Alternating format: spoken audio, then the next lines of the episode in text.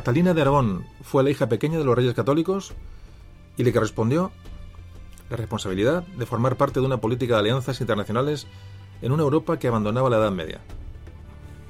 Todo ello a una edad extremadamente pronta. Aquella adolescente fue instrumento de una política matrimonial que la llevaría a ser esposa del todopoderoso Enrique VIII y por lo tanto reina de Inglaterra. Memorias de un tambor.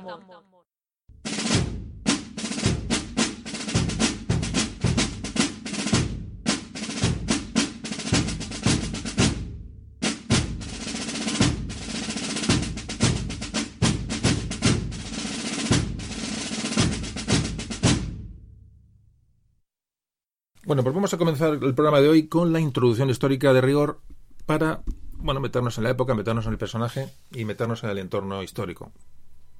Vamos a empezar a hablar de los Trastámara. En algún podcast ya hemos hablado de ellos, de esta dinastía.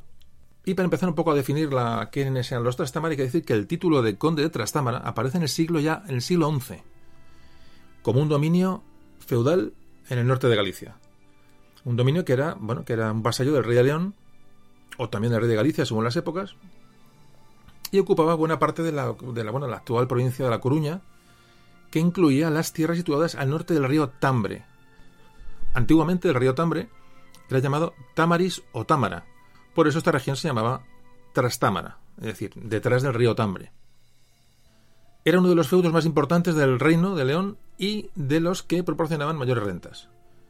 Era un título que dependía del rey de León y luego más tarde pues, de la corona de Castilla. Durante un tiempo los reyes de León y de Castilla pues em, usaron este título de conde de Trastámara para, bueno, para premiar la fidelidad de algunos de, nobles. No era hereditario, era un título vitalicio, de manera que, cuando fallecía el conde en cuestión, pues volvía el título a la corona y se le asignaba a otra persona.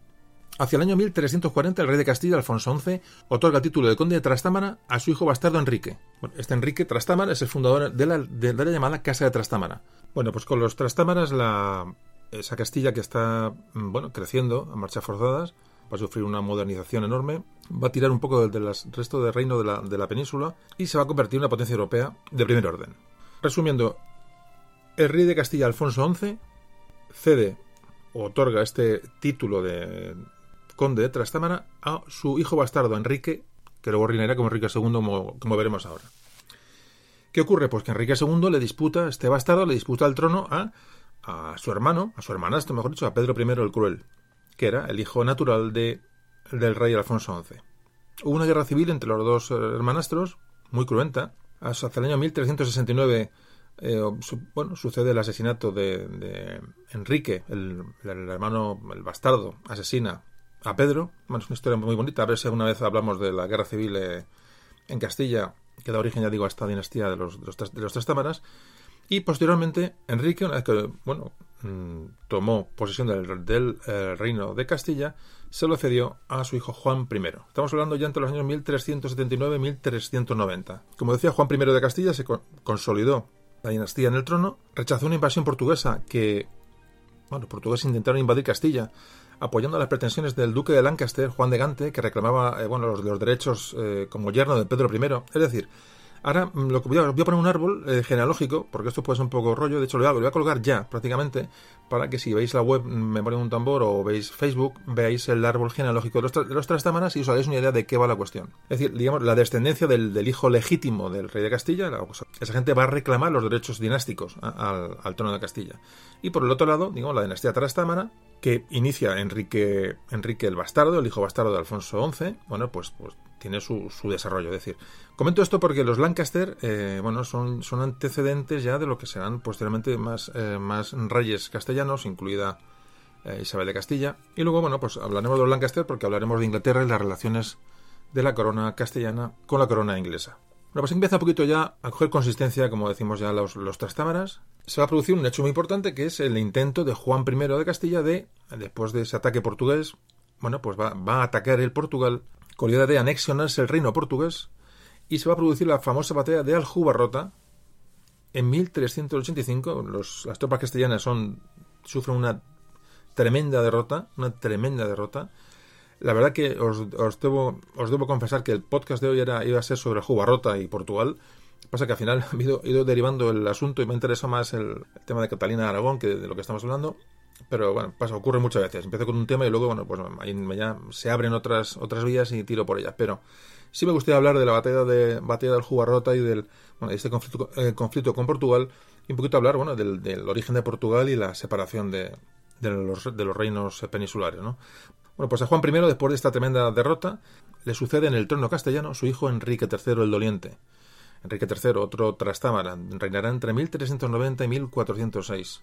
Bueno, durante esta época se puede recordar bueno, que se conquistaron las Islas Canarias y durante el reinado de Enrique III se produce la expedición de Ruy González de Clavijo, una aventura increíble que, que relatábamos en el podcast número 2, me parece, titulado Embajada Tamorlán.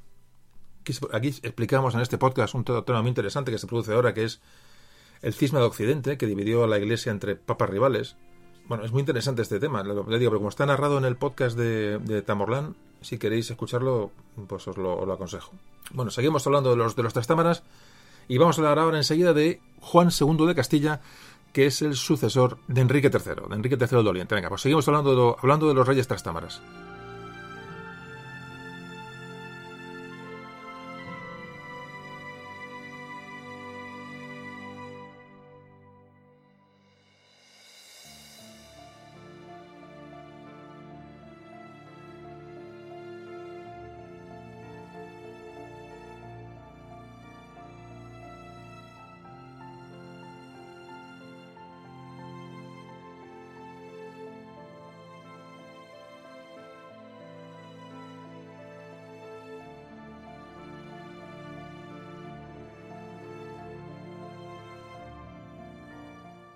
Pues llegamos a la época de Juan II de Castilla, que reinó entre 1406 y 1454. El reinado de Juan II estuvo marcado primero por la regencia de su madre y de su tío, el infante don Fernando, futuro Fernando I de Aragón, que desarrollábamos este tema en el, último audio de, de Cataluña. Juan II de Castilla se casó dos veces. La primera vez con María de Aragón, y de ese matrimonio surgió la figura de Enrique, que reinaría Castilla como Enrique IV, y del segundo matrimonio con Isabel de Portugal nacería Isabel, Isabel que sería Isabel I de Castilla, Isabel la Católica. Importante ya estas ya estos momentos porque la dinastía Trastámara bueno, está llegando digamos poco a su, a su punto culminante. Bueno, durante el reinado de, Enrique IV de Castilla, creo que esto hemos hablado ya alguna vez en algún otro capítulo, pero lo, lo podemos repetir, Enrique IV de Castilla, 1454-1474. Bueno, la autoridad del monarca está bastante debilitada por la influencia de, bueno, de todos esos validos, esos nobles esos, uno hemos hablado de ellos, de, Juan Pacheco, de Beltrán de la Cueva. ¿Os acordáis? Hablamos de que Beltrán de la Cueva, bueno, se le atribuyó la, paternidad de la hija de Enrique, de Enrique IV. Se le supuso, bueno, pues un, una relación con la reina. La hija se la llamó Juana la Beltraneja, bueno, pues en relación con Beltrán de la Cueva. Un rey, pues, peculiar, se, habla, se le llamó el impotente, una persona parece débil de carácter, y bueno, amparándose en estos rumores de debilidad del rey Enrique IV, bueno, pues Isabel I, Isabel la Católica, eh, bueno, le va a disputar el trono, se apoyó en la nobleza, y cuando muere Enrique IV, Isabel I, Isabel la Católica, se hace proclamar reina, olvidando los derechos que podía tener su sobrina Juana la Beltraneja. Como todos sabéis, Isabel se va a casar con Fernando de Aragón, Fernando II de Aragón, el primer Fernando fue Fernando I de Antequera, Ferran de Antequera, bueno, pues el segundo Fernando es Fernando de Aragón, también un trastámara, Tened en cuenta que, si os acordáis del podcast de Cataluña, otra vez hago referencia a él, hay un momento en que los trastámaras empiezan a reinar tanto en, en Aragón como en Castilla. Con lo cual las líneas son, bueno, pues las descendencias de unos y otros, pero al final, mm, al juntarse Isabel y Fernando, evidentemente los dos son trastámaras, es decir, los dos son primos. Son primos segundos, y de ahí vino, bueno, luego el problema que ahora un poco comentamos de problemas de legitimidad a la hora de admitir ese matrimonio la unificación de las coronas de Castilla y Aragón con Isabel y Fernando, bueno, pues no, no hay un heredero masculino, por lo que la herencia de la casa Trastámara va a ser transmitida a la casa de Habsburgo a través de Felipe I el Hermoso, que se casó con Juana I de Castilla, famosa Juana la Loca, y de ese matrimonio nacería el heredero Carlos I de España, V de Alemania. Bueno, ahí finaliza la dinastía Trastámara, con Juana I de Castilla. Luego hubo, por supuesto, una rama aragonesa de los Trastámaras que arranca con Fernando I de Antequera, Fernando Antequera, que mediante el compromiso de Caspe, pues es nombrado rey de Aragón. Transmitió la corona a su hijo Alfonso V el Magnánimo, y el hijo de Alfonso V fue Juan II de Aragón, el padre de Fernando el Católico. Bueno, hemos ido muy, muy por encima, pero estas tampoco son las dinastías trastamaras en Castilla y en Aragón. Hubo otro, otra mm, parte de dinastía trastamara en Navarra. Le digo, mm, vamos a ver si podéis ver el, voy a poner el árbol ya, eh, en cuanto acabe de grabar, lo colgaré para que tengáis el árbol mientras escucháis el audio si queréis ver el árbol de la dinastía trastamara en Castilla, Aragón y Navarra.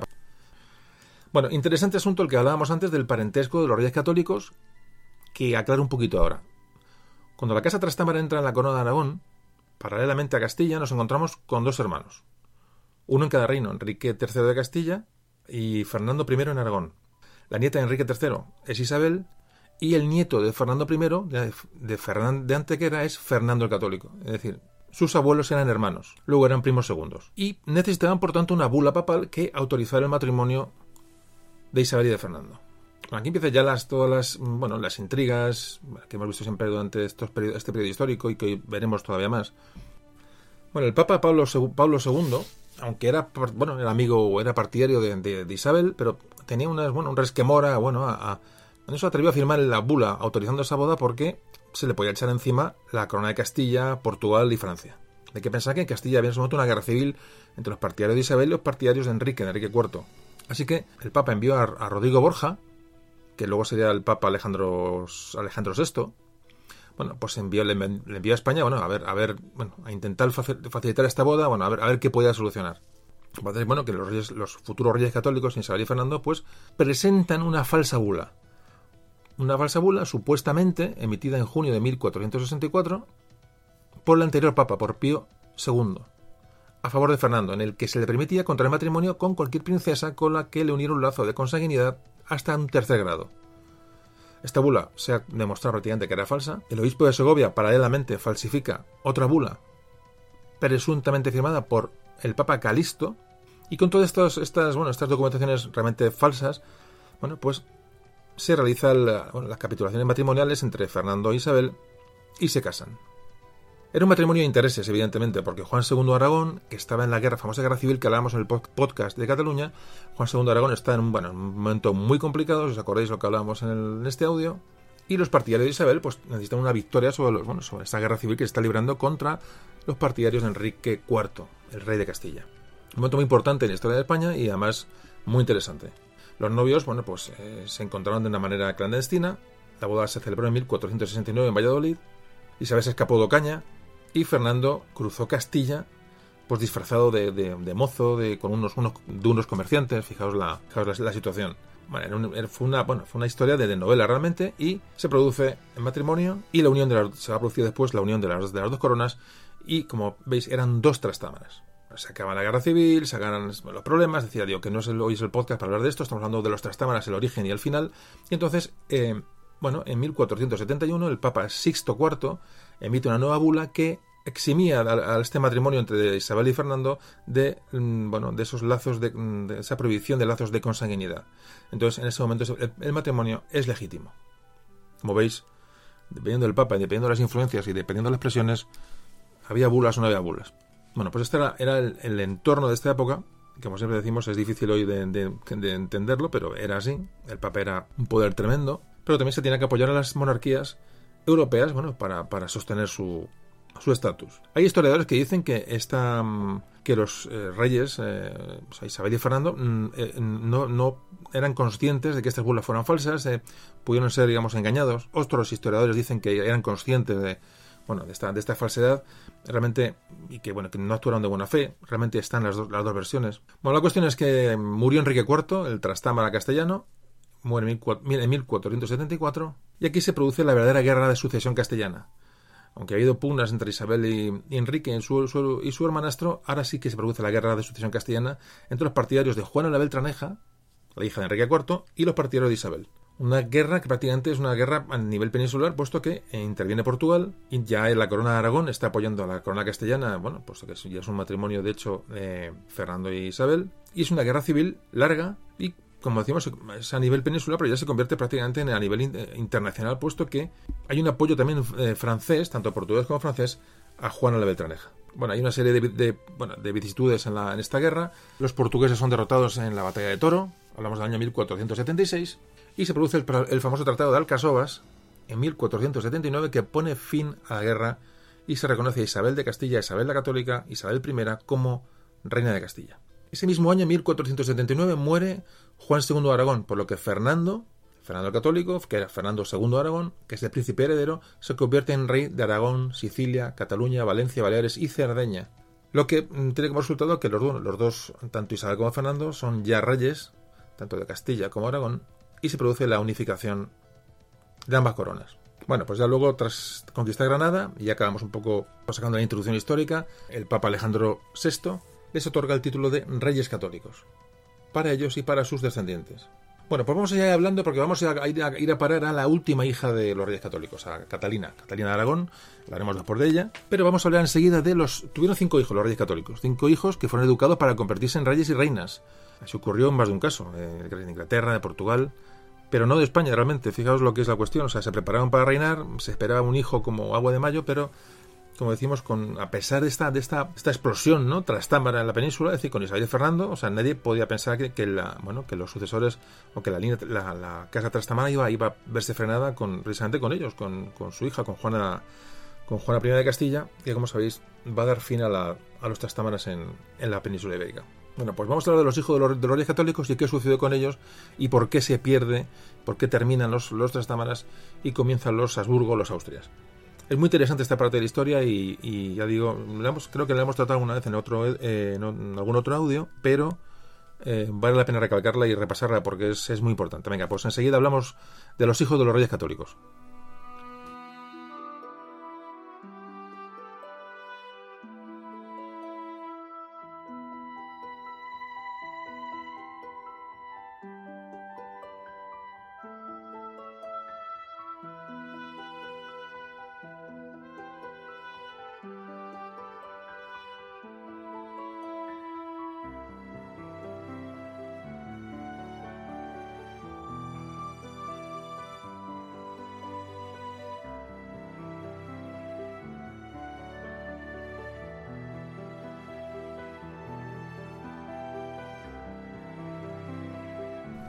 Bueno, pues hablamos de los hijos de los reyes católicos, que realmente son, mm, muchas veces se pasan por encima de ellos, y es muy importante porque, digo, entenderemos muchas cuestiones y además el tema del personaje de hoy, de Catalina, pues veréis como, como realmente la historia, historia general, ¿no?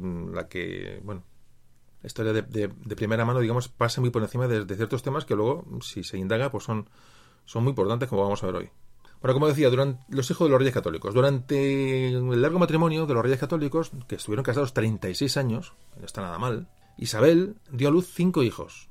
Cinco hijos que llegaron a la edad adulta. Cuatro mujeres y un varón, solo un varón. Bueno, estos no fueron los únicos hijos que llegó a tener Fernando Católico, que luego tuvo eh, diferentes, tuvo hijos ilegítimos. Los tenía antes de casarse con Isabel y los tuvo después. Pero realmente hijos legítimos tuvo después un hijo con una princesa francesa que murió enseguida. O sea, realmente no tuvo, no tuvo continuidad de ninguna manera. Además, además mm, el problema abocaría, como antes decíamos, al final de los, de los trastámaras. Los reyes católicos tenían, evidentemente, ya Castilla y Aragón unidos, tenían unas, una serie de urgencias en la política exterior en Europa, y lo que hicieron es una política de mm, vínculos matrimoniales ya entre sus hijos y casas reales europeas. Muy importante esto. Bueno, la intención era, por supuesto, asentar la influencia española en, en Europa, y sobre todo tener eh, eh, bueno aislada a Francia que era bueno era el, gran enemigo el gran problema que tenemos al norte pero ya digo estos hijos estos cinco hijos que tuvieron los reyes católicos la verdad que estuvieron marcados por, por la mala suerte y bueno y las y la bueno las cosas se le puso muy en contra bueno, pues la primera hija de los reyes católicos nació en octubre de 1470 y en 1476 fue declarada heredera a la corona de Castilla. La llamaron Isabel, pero en 1478 nace Juan. Por fin nace un varón. Los reyes católicos tienen a Juan, eh, bueno, en él ya depositaron prácticamente todas las, todas las esperanzas y toda la posibilidad de, continuidad dinástica de los Trastámaras en, Castilla y Aragón. Con lo cual, Isabel pasó, bueno, pues pasó a, de ser heredera de la corona, pasó a, bueno, a, un, al segundo puesto. Y ahí ya empieza a ser ya un instrumento político al servicio de las coronas de Castilla y Aragón, como todos los hijos de los reyes católicos que iremos viendo durante esta, esta introducción que seguimos haciendo. ¿Qué pasó con Isabel? Bueno, pues que la concertaron un matrimonio con el heredero al trono de Portugal, príncipe Alfonso. Bueno, pues Isabel se casó con Alfonso en 1490.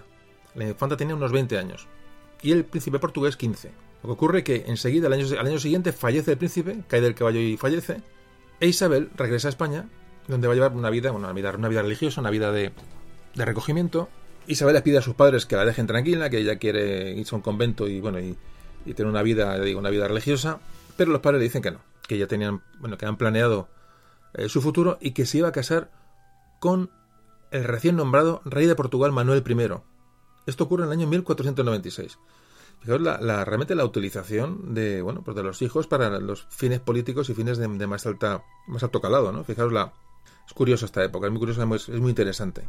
Bueno, pues dejamos a Isabel, la primera de los hijos, la primera de las hijas de los reyes católicos, ella se va a casar con el con el recientemente nombrado rey de Portugal y nos centramos en Juan, con el, el varón. Bueno, Juan nació en Sevilla el 30 de junio de 1478. Le digo, era el segundo, hijo, el segundo de los hijos. Y, bueno, pues todo parece indicar que va a ser el heredero de las coronas de Castilla y Aragón. En, la, en Toledo se las cortes en 1480 y, bueno, se le nombra príncipe de Asturias.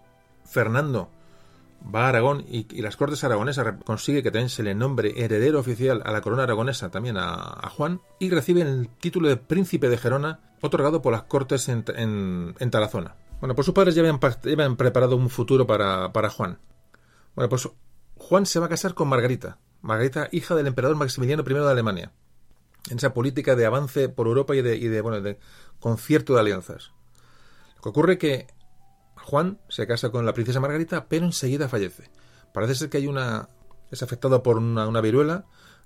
También parece ser que no, era una persona demasiado fuerte, parece que una, una salud débil desde niño. Bueno, el caso es que con esta viruela fallece en 1497.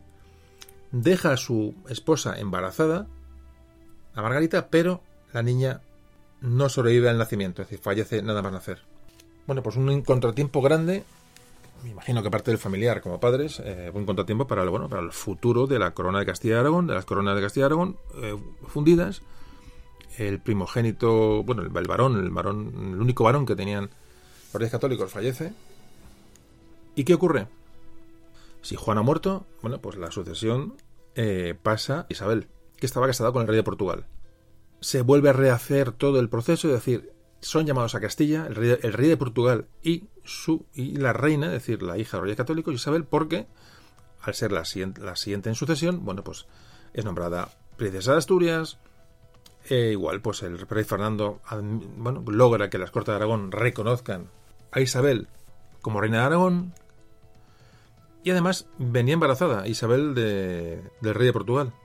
Pero el mismo año que estamos hablando de bueno de esta, de esta bueno de este empezar a, a, organizar otra vez la cuestión el bebé de, de, Isabel la hija mayor de los reyes católicos que se llama Miguel Miguel de la Paz que iba a heredar Castilla Aragón y Portugal ojo ojo fijaos evidentemente las, las, las transmisiones dinásticas eran respetadas o sea este niño de haber de haber sobrevivido hubiera sido hubiera sido rey de Portugal Castilla Aragón pero en el parto muere la hija de los reyes católicos, Isabel. Fijaos que en este momento, en menos de un año, los reyes católicos han perdido a los dos príncipes herederos de la, de la corona, tanto a Juan como a Isabel. Este niño Miguel fue nombrado, como digo, heredero de las, de las coronas de Castilla y Aragón y además de la, de la de Portugal. Pero como podéis imaginar, Miguel también falleció. Falleció con un año de vida.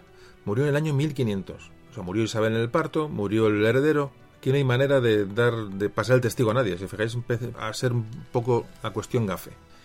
Nace la tercera hija de los reyes católicos, Juana, en 1479. Igual, su matrimonio va a ser organizado para dar continuidad y para dar, bueno, pues un sentido estratégico ¿no? a, la, a, la, a las coronas de Castilla y Aragón. Esta Juana, que sería Juana la Loca, sería Juana I de Castilla, Siempre he dicho que no me gusta lo del término de, de, la loca, porque, pero bueno, es como se la conoce históricamente y a veces nos ubicamos mejor así. Bueno, pues Juana, Juana I de Castilla fue la que se casó con Felipe de Habsburgo, bueno, que tenía bueno, su poder en los territorios de la Borgoña francesa, la Borgoña francesa que no es lo que es hoy, sino que era una región extensísima. La casan con, la casan o la emparentan con la casa de Borgoña, y de este matrimonio con Felipe el Hermoso, con Felipe de Habsburgo, nació Carlos, que se convertiría en emperador, famoso emperador Carlos I de España y V de Alemania. Es decir, con, con, Juana se da continuidad a la, bueno, se da continuidad al asunto, pero realmente digo, eh, entrando a una casa de promedio como fueron los Habsburgos o los, o los Austrias. Es decir, los Trastámaras se cortan aquí. Bueno, por los reyes católicos, aparte de, de, de, Isabel, de Juan y de Juana, tuvieron dos hijos más. La cuarta hija fue María, nació en el año 1482. También se le organizó un matrimonio, bueno, por motivos eh, políticos, y se la casó con bueno, con el viudo de Isabel. Acuérdate que Isabel murió en el parto, su hijo también murió. Bueno, pues el, rey de Portugal, Manuel I, tomó como esposa a la cuarta hija de los, de los reyes católicos, a María. Se busca otra vez el emparentar la corona de Castilla y Aragón con Portugal. Este matrimonio parece que ya funcionó, tuvieron diez hijos, un milagro, de los cuales dos llegaron a ser reyes de Portugal, Juan III y Enrique I. Bueno, María murió en 1517 a consecuencia de un parto. El parto del último de sus hijos, que tampoco sobrevivió demasiados días. fijaos en la situación de la época, y eso que era la, élite, es decir, tenía las mejores atenciones, más o menos higiene, más o menos cuidados mm, médicos, por decirlo de una manera. Pero fijaos cómo la gente moría, las mujeres morían en los partos, los niños no sobrevivían días, semanas. hablamos de la élite, fijaos qué sería, ¿no? En el, bueno, en, el campo, ¿no? Que sería en la, es terrible, ¿no? Estamos, y estamos saliendo ya, salimos de la Edad Media, vamos, vamos hacia el Renacimiento, pero fijaos las condiciones de vida tan terribles. Esto, fue la historia de los reyes, de los hijos de los reyes católicos, hasta que hemos llegado a Catalina, que es la última. Resumiendo, Juan, el famoso, bueno, Isabel la primera, que ya digo, muere, muere en el, parto, Juan, que muere de, viruelas, Juana de Castilla, Juana loca, casándose con los con Nasburgo, María, que emparenta con el rey de Portugal, pero también fallece de parto relativamente pronto, en 1517, y nos queda la última hija de los reyes católicos, la infanta Catalina.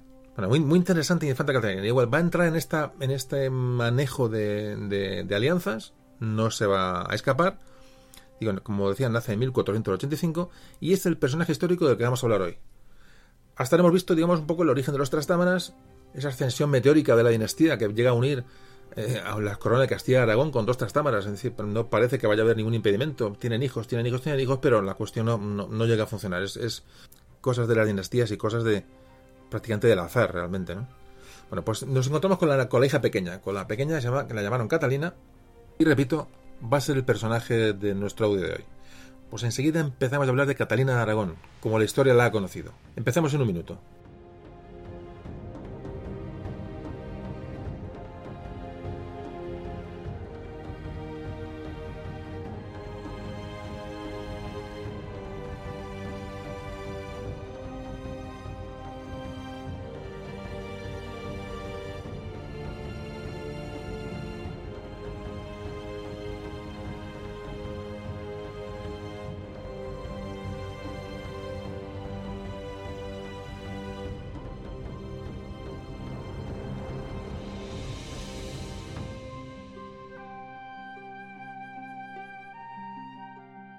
Bueno, Catalina de Aragón nació en Alcalá de Henares el 15 de diciembre de 1485. Dicen que Catalina era la que más se parecía físicamente a Isabel, a Isabel la Católica.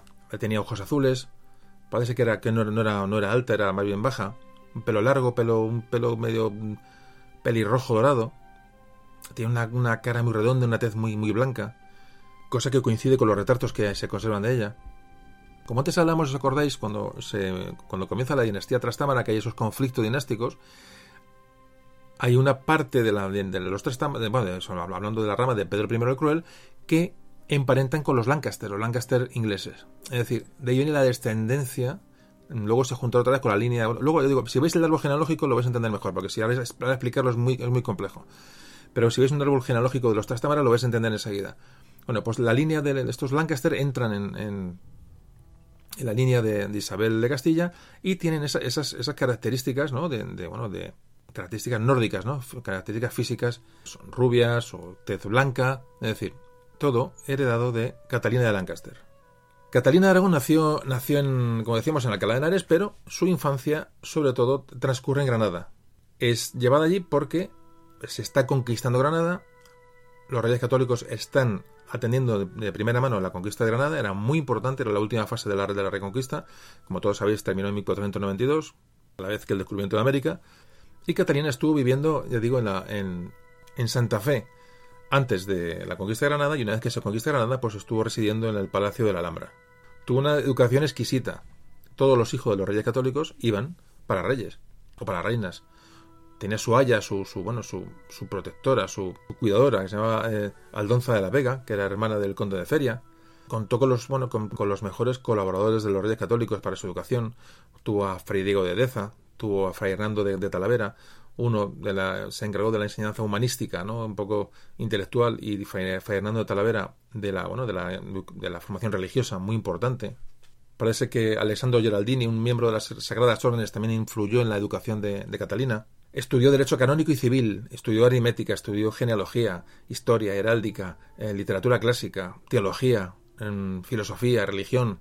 Fijaos, era, una persona muy cultivada y muy preparada, pero tenía el sentido religioso era, muy fuerte en Catalina, muy fuerte, prácticamente bueno, fuerte en Catalina y en todos, y en todos los hermanos. Eran, repito que era, estaba muy fluido por la enseñanza, la la enseñanza religiosa. Por supuesto, hablaba y leía perfectamente el castellano y el latín. El latín a la par que el castellano. También dicen que hablaban francés y griego. Según las crónicas posteriores, sobre todo bueno, en, crónicas inglesas que luego hablaremos, y, hablaban de Catalina como una mujer que tenía unas, unas cualidades intelectuales fuera de lo común. Aparte que también dicen que era, que era guapa, era una, una, mujer guapa. Bueno, pues la política de los reyes católicos aquí va a ser la siguiente. La idea es cerrar las puertas a Francia. Pactando con Portugal, pactando con Borgoña, decir, eh, eh, Francia era el enemigo a batir, como hablábamos, os acordáis en el podcast de El Gran Capitán. Y entonces, bueno, para hacer esa, tenaza sobre Francia, se va a pactar la boda de Catalina, repito, la hija pequeña de los reyes católicos, se va a pactar con el heredero al trono de Inglaterra. Casi nada. Bueno, se hizo ese matrimonio entre Catalina y Arturo, que se llama el heredero, luego hablaremos de este tema. Se hace ya en mil, por poderes en 1499 y se, había que esperar hasta que Arturo cumplía los 15 años y fueran lo suficientemente mm, adultos o mayores para consumar el matrimonio. Aquí lo que se trataba, era de dar descendencia a las, a las dinastías. Fijaos cómo, la obsesión ¿no? por, eh, perpetuar las dinastías y, herederos, sobre todo herederos varones. Eh, eh, bueno, esto lo vamos a ir desgranando poquito a poco. Entonces, como decía, se le va a intentar emparentar, pues se le emparentará de hecho con la dinastía inglesa. Entonces vamos a hacer una pequeña mm, pausa y vamos a hablar de Inglaterra, un poco con qué dinastía se va a encontrar la hija de, los reyes católicos y un poco ver los antecedentes de, bueno, de, esta, de esta boda y, lo, y de los tiempos que van a venir. Venga, pues esto lo vemos enseguida.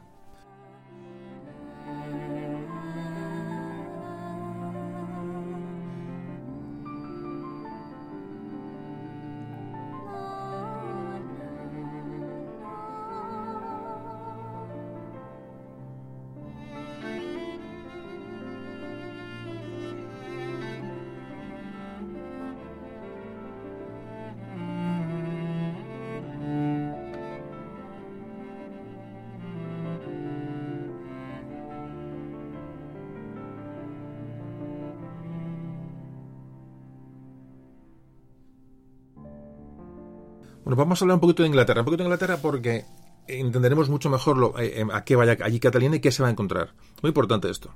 Inglaterra estaba en ese momento, entre 1455 y 1487, estaba en la famosa Guerra de las Dos Rosas.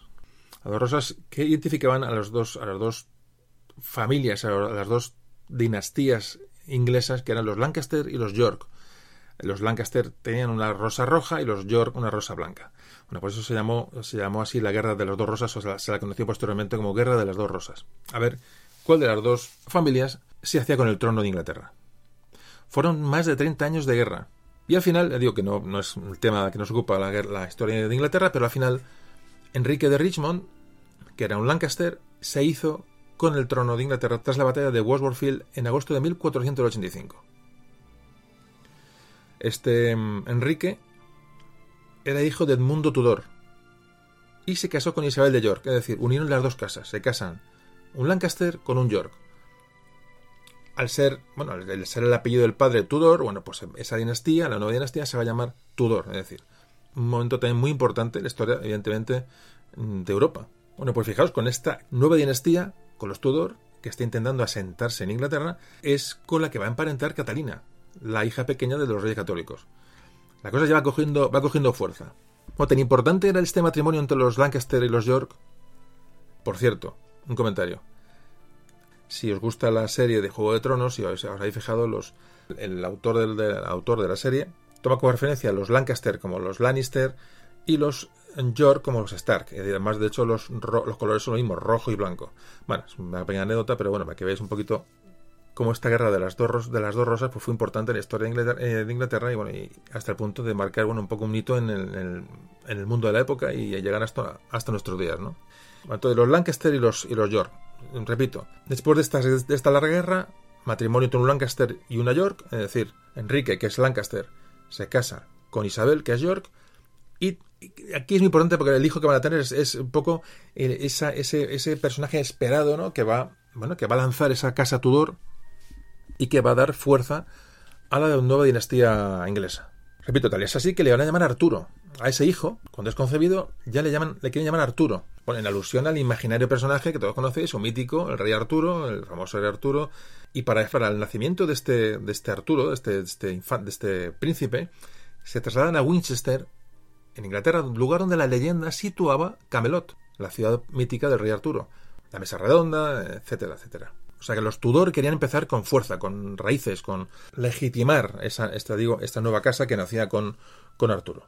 Así que efectivamente en septiembre de 1486 nace en Winchester Arturo, el hijo primogénito de Enrique, sería Enrique VII, y su mujer Isabel de York. Repito, con este personaje van a emparentar a Catalina, la hija pequeña de los reyes, católicos. Fijaos, ¿eh? o sea, estamos hablando de, un hecho muy importante, muy importante para entender cómo Castilla y Aragón eran sí ya una potencia europea. Bueno, esto también lo veíamos, como te decía, en el podcast del Gran Capitán, hasta el punto de, ya digo, de, que bueno, en Inglaterra, pues para Mm, legitimar un poco esta nueva dinastía, pues buscan emparentar con una con monarquías potentes y trascendentes en Europa, como en ese momento eran, eran trastámaras, ¿no? eran los, los reyes católicos. Bueno, pues ya he hecho esta pequeña introducción de historia inglesa, para mí fundamental para entender mm, bueno dónde va Catalina pues esta, esta niña prácticamente esta adolescente no que, que, bueno pues es muy importante saber a dónde va y por qué va allí y poco la importancia de lo que se va a encontrar allí no lo que se va a encontrar cuando llegue a Inglaterra bueno pues seguimos hablando de de Catalina y cómo se va a producir, bueno, pues ese, ese, esa relación con Arturo, con el príncipe inglés, y cómo van a suceder los acontecimientos. Venga, enseguida lo hacemos.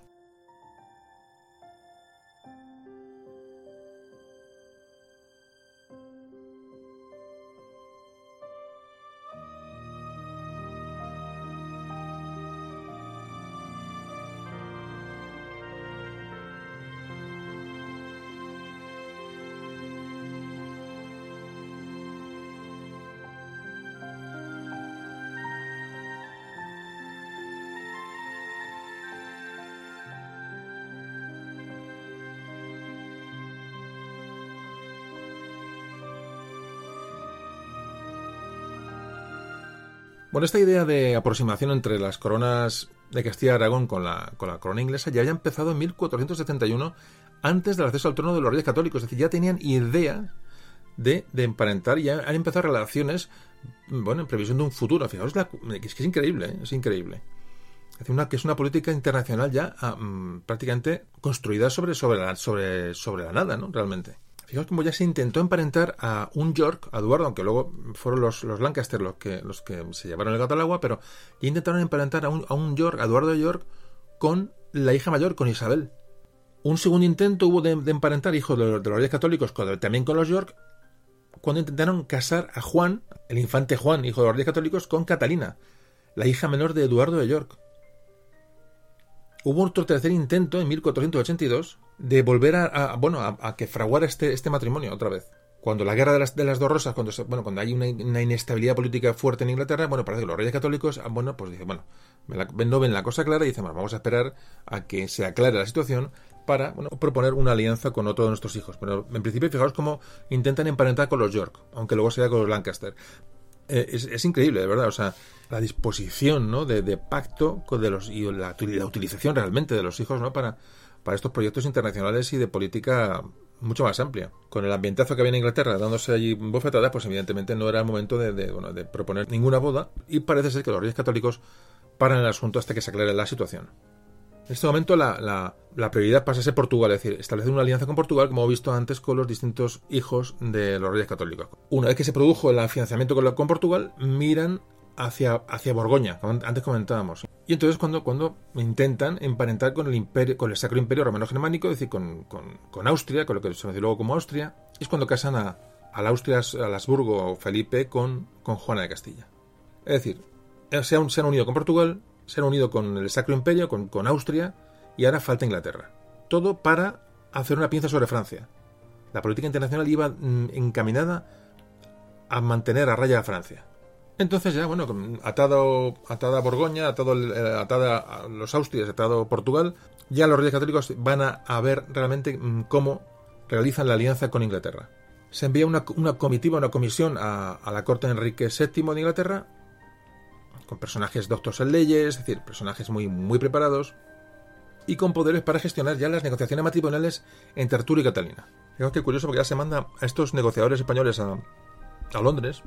Ya se va el 7 de julio de 1488, se, se llega a un primer acuerdo y se firma un tratado ¿no? de compromiso de matrimonio entre los, los dos jóvenes. Y ya se empieza a mandar noticias, se empieza a mandar datos ¿no? de, la, de la situación. Fijaros, entre, bueno, entre otras muchísimas cosas, evidentemente, pero esto es un poquito anecdótico y bueno, es, es reseñable. Hay unas cartas que envían estos, estos, env- estos enviados de los reyes católicos en el que escriben a los, escriben a, los reyes católicos que el rey de Inglaterra invitó, les invitó a estos embajadores a ver al joven príncipe, Arturo, primero desnudo y después durmiendo para que pudieran llevar, mm, entre comillas, textualmente, llevar su figura, imagen y apariencia a España. O sea, querían saber realmente cómo, cómo era. Y entonces le, dejan ver desnudo y durmiendo para que, bueno, des- que cojan una imagen estos, estos embajadores y la, la, mm, lleven, la trasladen, lógicamente, de manera oral, a los reyes católicos para que tuvieran información, bueno, de alguna manera, de cómo, de cómo era este Arturo, cómo era este príncipe de Inglaterra, ¿no? Es curioso. Vamos a empezar a hablar ahora un poco de... Me ha parecido oportuno, ¿no? Eh, porque siempre hablamos de las, de las uniones dinásticas, de las, de las, eh, de las infantas, los infantes, cómo se casan, tal, pero un poquito vamos a hablar, mm, que es muy curioso, cómo se producía esto, ¿no? Cómo, cómo se producía, bueno, la, unión dinástica entre dos familias y, y mucho más, entre, entre una, una niña de, de- de la, me digo, de Aragón, hija de de los reyes católicos, con un príncipe, Un príncipe que vivía en Londres y que era, bueno, el supuesto, el supuesto sucesor, ¿no? De, de, aquel personaje, el rey Arturo, ¿no? Como el que iba a dar fuerza a la, casa de Tudor, ¿no? Porque realmente, realmente, ¿cómo se, cómo se forja esto, ¿no? Cómo se, cómo se va fraguando poco a poco una unión, una unión dinástica de esta, de esta categoría. ¿Cuáles eran las costumbres de, la época, ¿no? Que es, digo que es bastante, bastante a veces pintoresco. Bueno, vamos a hablar de esto enseguida.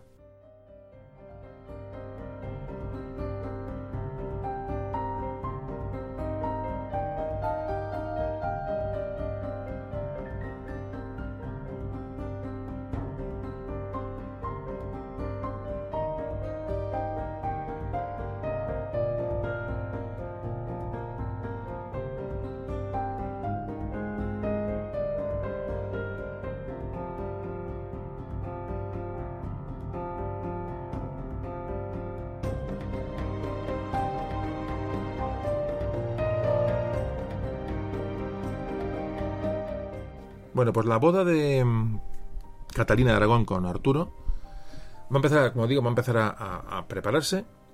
Hay, un, pacto en Londres, un tratado de Londres, y luego hay un tratado en Medina del Campo. De Inglaterra llega una comitiva, ¿no? Para, bueno, para tratar este, el tema de la, de la boda. Parece ser que se que llega a España en 1489 y con esta comitiva, aparte de bueno, de, sirvientes, etcétera, iban, iban pintores, pintores que iban haciendo retratos para luego llevarlos a Inglaterra y viceversa. Cuando os, acordáis antes que a aquellos embajadores se les da una, le dejan ver al príncipe desnudo para que den un poco señas de él, ¿no? Bueno, pues en esta comitiva inglesa que llega a España viene, vienen pintores para llevar retratos a, a- la vuelta. Es decir, muchos de los retratos de estos reyes, príncipes que hay en, Europa en colecciones privadas, muchos, vienen de estos actos de reconocimiento, ¿no? Eran las fotografías del momento, es decir, yo me voy a casar, es decir, que no es eso que decimos, me caso, la, la princesa se casa con el príncipe tal y no sabemos quién es, y llega allí y las... No, realmente se, que- evidentemente ¿eh? había curiosidad por saber quién era físicamente y cómo era, y si era culto, no era culto, si era, en fin, todos estos aspectos interesaban, es lógico además, dentro de la, bueno, de lo que es, lo que es una boda prácticamente a ciegas, pero sí que interesaba saber cómo era el, el- el novio o la novia. Bueno, pues debido a estas, digo, a estas fotos de la época, estos cuadros, bueno, pues ya digo, tenemos muchas reseñas de, de personajes que han quedado, digo, en retratados a causa de esto.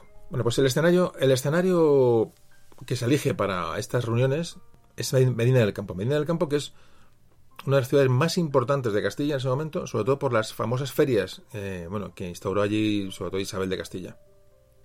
Tiene un castillo precioso, que es el castillo de la Mota. Hoy podéis visitar Medina del Campo. Y el castillo de la Mota fue el lugar donde se iba a recibir en audiencia a estos embajadores eh, ingleses de cara a la preparación de la boda de Catalina con Arturo. Fijaos, según se acercaban a, se acercaban a, a Medina del Campo por el norte, pasaban por Burgos, bueno, pues parece que fijaos, hasta tres comitivas diferentes fueron dando la bienvenida a la comisión inglesa. Bueno, iban saliendo comitivas al paso según se iban acercando a la ciudad y hablan de que los aposentos de estos para estos embajadores estaban adornados con esto es textual, eh, adornados estos son ya son eh, crónicas de la época que os digo textualmente. Y estaban adornados con excelentes tapices que colgaban muy ilustres y amueblados y decorados, sin falta de camas, sábanas y otros enseres que tales cosas enriquecían. Bueno, pues esta comitiva esperó dos días a entrar en Medina del Campo. Fijaos si os suena esto de, ¿os acordáis del podcast de, de Rui González de Clavijo, de Embajada Tamorlán, como, como, el, como el gran Can, el Tamerlán, a, la embajada les hace esperar en Samarcanda, ¿no? Antes de, de recibirlos, bueno, pues pues los hace esperar unos días, ¿no? Les agasaja, pero no, no, le, no es el... La reunión no es, no es automática, es decir, hay como una especie de espera en la cual se, en la cual se les agasaja, se les, se les da bueno, hospitalidad ¿no? a, estos, a, estas, estas comitivas. Pero aquí ocurre lo mismo, están dos, están dos días antes de entrar en el Castillo de la Mota para la recepción. Fijaos, la, la, voy a narrar una, una descripción de lo, que, de lo que se encuentra en el Castillo de la Mota ante esta recepción. Es decir, los reyes católicos querían impresionar a la embajada inglesa y esto está reflejado en una, en una crónica. Es muy interesante, es un pelín largo, pero es muy interesante porque es como ver lo que pasaba en la época. Es una fotografía de la época, una narración de lo que un cronista vio en aquel, en aquel salón y nos hace una idea de, bueno, de, cuál era el recibimiento de, de, los reyes a, a, esta gente, ¿no? Es, es muy interesante. Bueno, pues os lo leo. Cuando los embajadores fueron conducidos al palacio donde se hallaban los soberanos, los encontraron en una gran estancia sentados bajo un rico dosel ceremonial de paño de oro, y en medio de esta tela real destacaba un escudo dividido con la sama de Castilla y Aragón.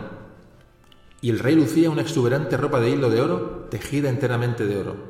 La reina estaba sentada a su lado, cubierta con un rico traje de la misma ropa tejida de oro que llevaba el rey y confeccionada a la moda del país, tal y como las llevan actualmente las damas del reino y sobre dicho traje colgaba una mantilla de terciopelo negro, toda veteada de grandes agujeros como para mostrar bajo el terciopelo el tejido de oro con que se había vestido, decorada con joyas excelentes y valiosas tan ricas que nadie las ha visto iguales. La reina llevaba alrededor de la cintura un ceñidero de piel blanca hecho al estilo del que suelen llevar los hombres, del cual la faltriquera estaba decorada con un gran bagalaje del tamaño de una pelota pequeña, entre cinco resplandecientes diamantes y otras gemas del tamaño de una judía. Y el resto del cinturón estaba decorado con un gran número de piedras preciosas. Llevaba al cuello un ostentoso collar de oro engastado enteramente con rosas blancas y rojas, cada rosa aderezada con una gran piedra preciosa. Además de esto, llevaba dos cintas suspendidas sobre cada uno de sus senos, engalanadas con grandes diamantes, balaje y otros rubíes, perlas y varias alhajas de gran valor en número de cien o más. Sobre el traje llevaba una capa pequeña de fino satén carmesí forrado con armiño, muy bello en apariencia y muy brillante. Llevaba la cabeza descubierta, excepto una pequeña cofia en la parte trasera de la cabeza, y nada más. Verdaderamente, como creo, y como oí decir entonces, estimo que aquel traje debía valer doscientos mil escudos de oro. En verdad creo que ninguna embajada fue nunca tratada con tanto miramiento como fueron estos en todo. La gente habla de los honores que se les rinden a los embajadores en Inglaterra. Ciertamente no tienen comparación con el agasajo que se le dispensó a los embajadores en el Reino de Castilla. Estas descripciones, como digo, son, fotografías, porque uno se puede hacer una idea y bueno, que la indumentaria de la reina Isabel tiene que ser espectacular, pero espectacular por lo que este, este cronista narra, ¿no?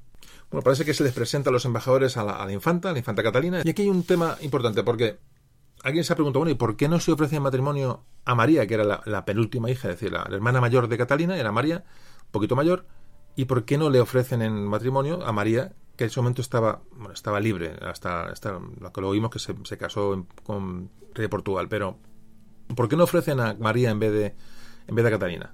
Parece que era muy importante porque ya era un poco mayor María, en esa época era muy importante que la mujer fuera lo más joven en el matrimonio. Catalina y Arturo, en Inglaterra, eran de una, edad muy parecida, mientras que como María era un poquito mayor. Hay que pensar que la edad mínima para contraer matrimonio para una mujer eran 12 años, era la mínima, y los varones deben de esperar hasta los 14. ¿Por qué eran tan jóvenes las mujeres? Bueno, mm, porque fijaos, fijaos la dificultad en tener descendencia, en, los problemas graves que tienen las mujeres ginecológicos para dar a luz. O sea, era muy complicado. Morían muchos niños en los, prácticamente o nacían muertos o morían a, las, primeras horas de vida, los, los primeros días. Muchas mujeres morían en los partos. Era preferible, bueno, era, entonces era preferible que una novia fuera lo más joven posible y tuviera el máximo tiempo de fertilidad para tener la mayor cantidad de hijos posible y que sobreviviera alguno o subieran algunos. Bueno, este es un poquito el, motivo por estas eh, de que estas eh, niñas realmente, bueno, pues fueran casadas tan pronto, ¿no? Bueno, pues vamos a hacer un panoncito de un minuto y seguimos hablando de los de estos preparativos de la boda de, de la boda catalina que creo que es que es muy interesante.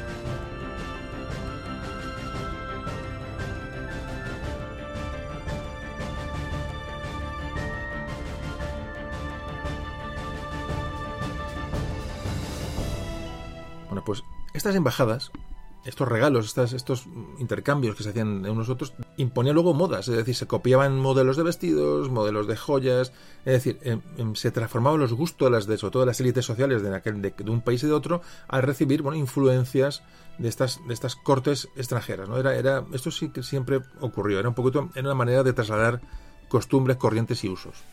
Hay que decir que aunque, bueno, aquí ya se firma un tratado en Medina del Campo, parece que es un, un tratado de compromiso para la boda entre Catalina y Arturo. Aunque Enrique VII, de Inglaterra sí ratifica el tratado, hablamos de 1490, los reyes católicos no lo van a ratificar. Siempre han hablado del rey Fernando como que era el que inspiró a Maquiavelo ¿no? para la novela del príncipe, y realmente era una persona con una bueno, sagacidad tremenda, y bueno, Isabel, su mujer, de luego, tampoco creo que se quedara muy atrás, y entonces Quedaban, en este momento, cuando se están hablando del tratado de, boda entre los dos, le quedaban 10 años todavía a Arturo para alcanzar la edad establecida en, las, bueno, en las leyes de la iglesia, las leyes canónicas para un matrimonio entre, dos reyes, ¿no? Entonces, a 10 años vista pueden pasar muchas cosas, entonces, bueno, parece esto, si van a hacer que firman o no firman, yo digo, el rey de Inglaterra lo afirma que era más interesado que los reyes católicos en esta, en esta alianza, y los reyes católicos no ratifican el tratado. Estaba acabando la guerra de Granada, estaba acabando la, estaba acabando la reconquista, y no era momento de, bueno, de, bueno, de aventuras, ya digo, menos a 10 años vista. Con lo cual, aunque se ha tomado el Tratado de Medina del Campo como el tratado donde se firma la, eh, bueno, ese compromiso de boda entre, entre Catalina y Arturo, realmente los reyes católicos no lo llegaron a firmar nunca, no lo ratificaron nunca. Es un momento de intrigas tremendas. Digamos que en, el año 1493 fueron a Barcelona los reyes católicos, iban a hacer la recepción a Cristóbal Colón, cuando vino de la expedición de, América, ahí parece que pactaron una en un encuentro con otra embajada de Enrique VII de Inglaterra para seguir hablando de la boda de Catalina y Arturo. era constante, constante. Pero a esta comitiva tampoco se le hizo mucho caso y entonces el rey de Inglaterra no tiene realmente ratificación de la boda de su hijo con, Catalina. Eran, eran un tiro de aflojas, sobre todo, sobre todo Francia, España, el Sacro Imperio, ¿no? los Habsburgo, Inglaterra, el Papa no lo podemos extender mucho en la política internacional, pero es absolutamente increíble, ¿no? En este momento, en esta entrada en el Renacimiento, esta entrada en el siglo XVI, las intrigas y las alianzas que se producen en Europa entre las potencias que van a ser los siglos siguientes las dominantes en Europa, eh, Francia, Inglaterra, España, eh, por supuesto. todos estos años de, preparación de la boda, evidentemente, Catalina era una niña, pero va a ir con una experiencia y un, bueno, y un, sobre todo ve a, los hermanos mayores como van a ir también eh, eh, experimentando bodas y, alianzas y va a convivir con esta situación. Entonces va, a coger bueno, un pozo, una, responsabilidad, a pesar de su juventud, bueno, que le va a ir formando ¿no? de cara ahora a, esta, bueno, a este paso que va a tener que dar no a mucho tardar para enlazar con, los Tudor en, Inglaterra. Ya empiezan los reyes católicos a tomarse en serio la boda de, Catalina, es decir, no que no se iban a tomar en serio, sino que bueno, empiezan ya a, dar señales de, de, de ratificación quieren blindar todos los mm, artículos ¿no? de, que se pactan en esta, en esta unión. Es decir, por ejemplo, eh, hablan de que, se asegura que el heredero de Catalina y Arturo sería rey de Inglaterra. Ahora empiezan ya a formar mm, de verdad Catalina ¿no? en las ceremonias cortesanas eh, con las costumbres inglesas y ya empiezan a forzar un poco la unión también desde, desde España. Fijaos la importancia de la boda de Catalina y la boda de las infantas de los hijas de los reyes católicos, que parece que es una cosa como que, bueno, que se van produciendo un poco de manera política y una cosa de gabinete, que cuando muere el infante don Juan, el hijo de los reyes católicos, muere en 1497, habla que se suspenden todas las fiestas que se están celebrando por toda España festejando las bodas de las infantas. Bueno, pues ya vamos a empezar a hablar de los, de los preparativos de, de la boda, del viaje de Catalina. Digo que estamos hablando un poquito de la, del ambiente de la época, ¿no? Ya no es el dato biográfico, ¿no? De Catalina, de Arturo, de los... Vale, vamos a hablar un poquito de cómo se, mm, bueno, cómo se organizaron estas bodas, ¿no? Como, creo que estamos viendo hoy un poquito de manera un poco por encima, ¿no? Pero es que hay muchos más detalles que no podemos dar por, tiempo, pero como siempre os digo, es un, se abre, bueno, una, historia aquí que que cada uno puede investigar luego por su, por su cuenta. Pero fijaos la comitiva que iba a acompañar a la que ya se llama princesa de Gales, realmente Catalina de Aragón, esta niña, ya empieza a ser denominada princesa de Gales, puesto que va a casarse con el futuro rey de Inglaterra, con el príncipe de Gales. Llevaba en la comitiva, eh, entre otras, ya digo, no he visto el número total de personas, no lo llego a encontrar, pero me imagino que serían cientos, porque llevaba varios mozos de espuelas, mozos de cámaras, un boticario, un limosnero, un sastre criado, un, veedor. Un veedor es una persona de confianza que vigila la comida de, la reina, de la infanta, de quien sea, ¿no? Llevan escribanos, despenseros, camareros, secretarios, reposteros, pajes, barrenderos, lavanderas, mm, aposentadores, llevan trompetas, llevan coperos. Bueno, una comitiva que ni os cuento que la que acompañó a Catalina o lo que está preparada para acompañar a Catalina a Inglaterra, a Londres. Se preparó el ajuar de, la, de Catalina, el séquito que estamos comentando, y aún así los reyes católicos mandaron a Inglaterra otra vez una embajada que para que, digamos, mm, preparara la llegada y recibiera a este séquito que iba a llegar, bueno, pues en el momento que pudieran hacer, pudieran desembarcar allí, porque esa es otra. Luego, evidentemente, decimos, van para allá, pero evidentemente el viaje, un viaje en barco, cualquier viaje en aquella época era complicado, aunque fueran cercanos a la costa, pero eran todo, eran todo aventuras, evidentemente, ¿no? Cualquier viaje, cualquier movimiento, pues suponía un riesgo. Bueno, pues parece que ya después de todo con todos estos preparativos, los reyes católicos deciden acompañar a su hija a La Coruña.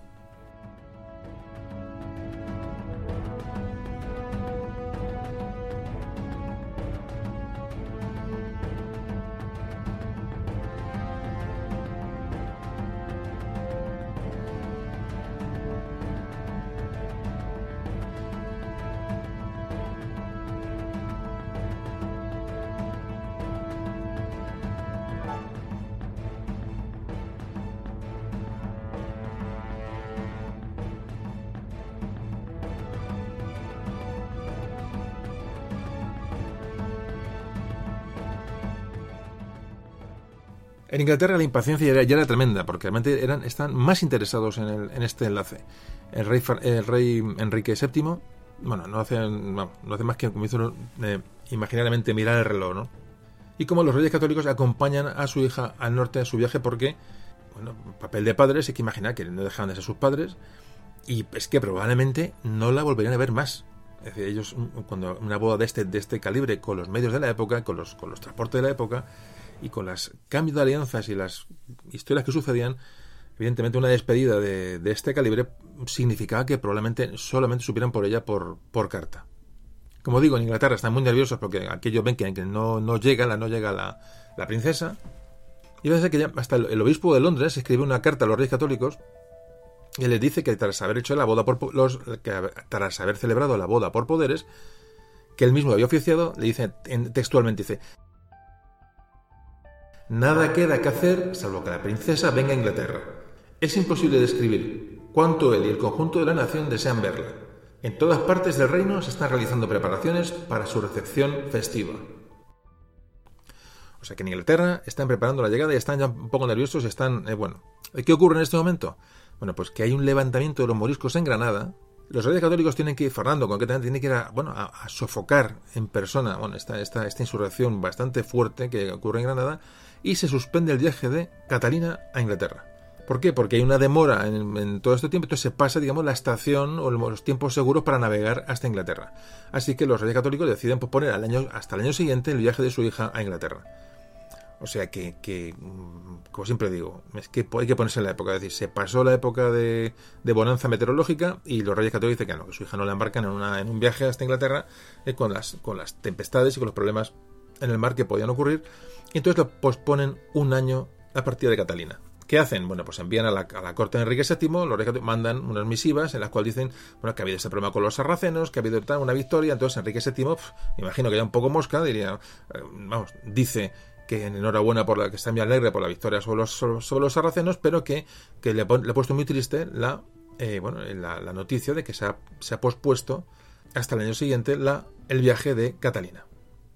Durante este año de que ya va a ser ya el último, se siguen, digamos, ratificando acuerdos matrimoniales constantemente, se van mandando, digamos, documentos firmados de compromiso entre ambos para que este matrimonio se siga mmm, respetando. Y llegamos al año 1501. En el año 1501 ya mmm, Catalina evidentemente ya va a pasar su último invierno en Granada. Porque desde allí ya han dicho que se va, va, a dirigirse a La Coruña para embarcar definitivamente si todo va bien. En este viaje ya los reyes católicos no acompañan a Catalina. O sea, ella va, a viajar, bueno, sola no, evidentemente con toda la comitiva. Y no la acompañan porque hay problemas en la zona de Granada, hay levantamientos y no quieren abandonar Granada.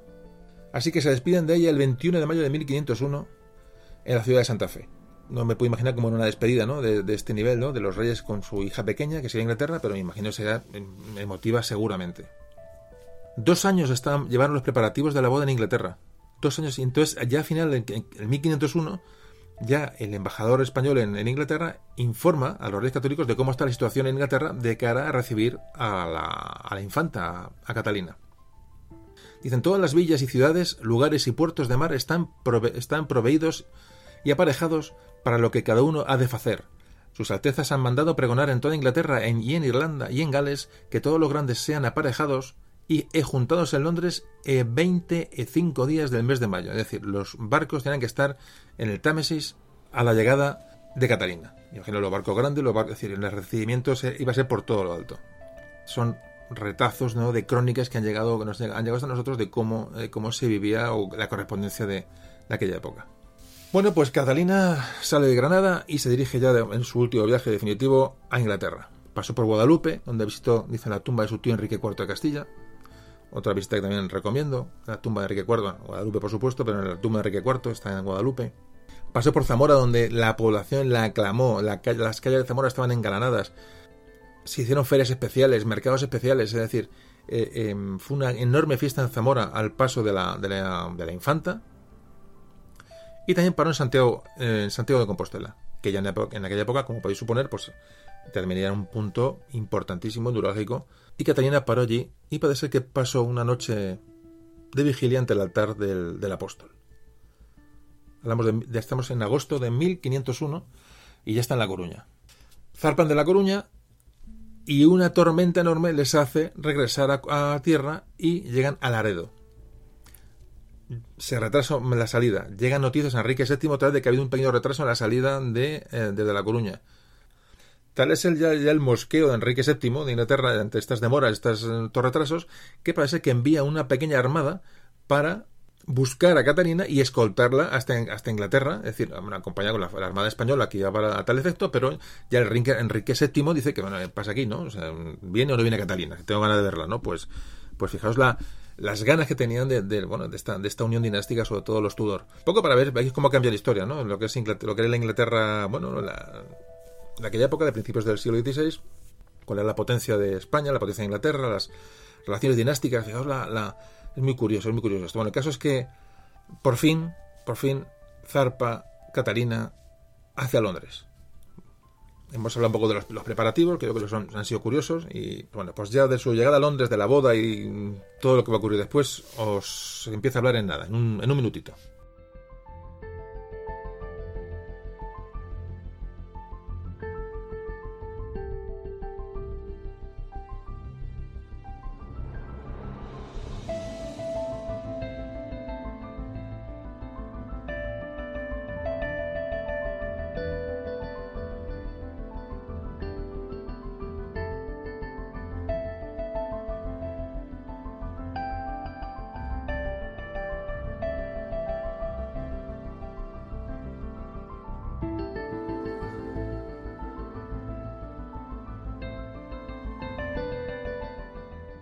Bueno, pues Catalina llega a las costas inglesas.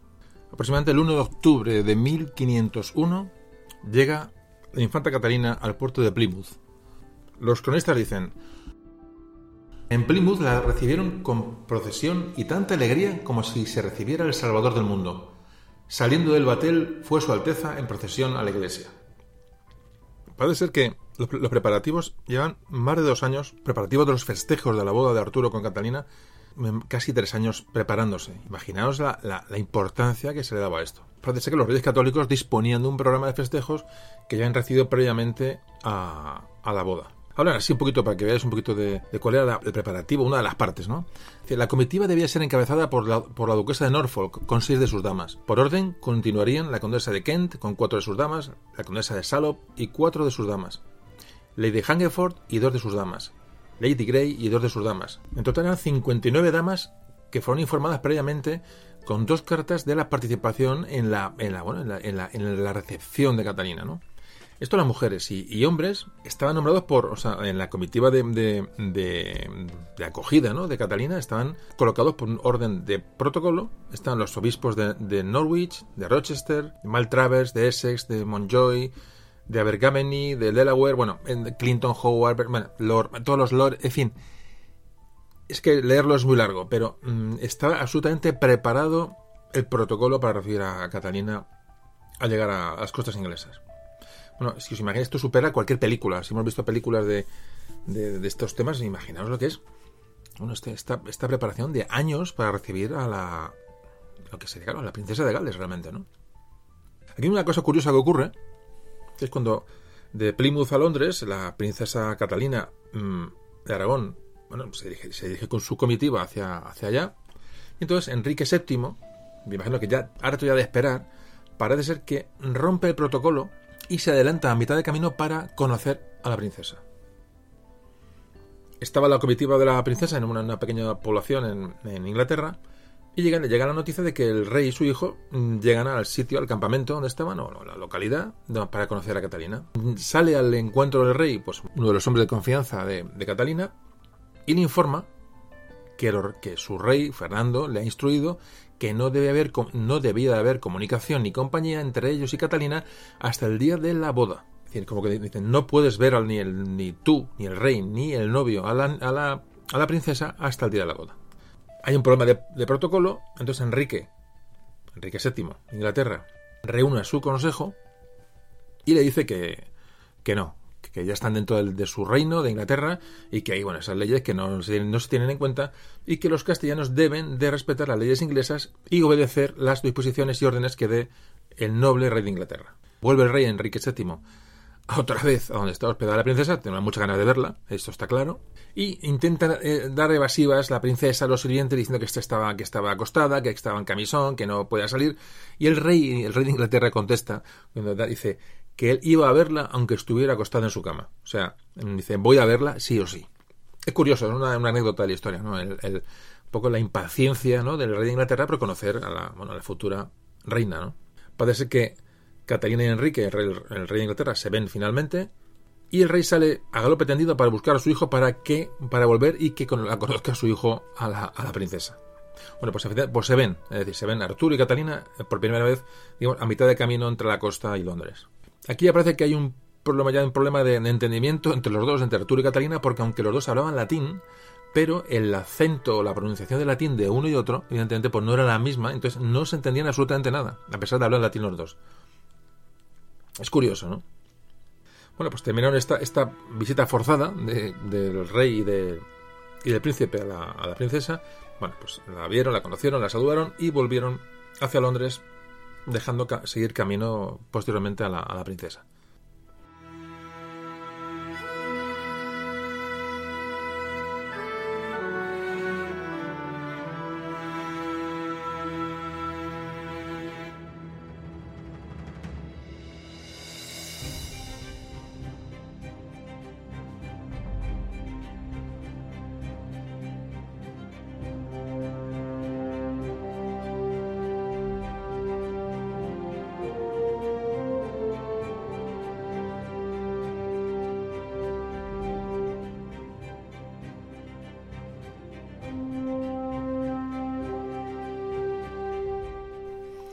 la comitiva llegó a las afueras de Londres. Y esperó unos días hospedada. Y digo, las afueras hasta que llegara el día de la boda. Y por fin llegó el día de la boda cuando Catalina se dirigió hacia la Catedral de San Pablo, donde le esperaba el arzobispo de Canterbury para realizar la, la unión, la unión entre los Trastámara y los Tudor. Estamos hablando del 14 de noviembre de 1501. Fecha de la boda, la esperada boda. Eh, a modo de anécdota, de comentario, parece que en, en, la, bueno, en la, lo que fue en la ceremonia, bueno, pues se, eh, en latín, todo en latín, bueno, se, se dirigieron a, a, la, a, la, infanta, a la, a la, princesa, pues un personaje que simulaba ser la política, otro que simulaba, simulaba ser la nobleza, otro que era la virtud, es decir, se relaciona, mm, digamos, estos personajes como atributos que debía tener una princesa. Pues estos le hablan a ella, bueno, de una manera alegórica.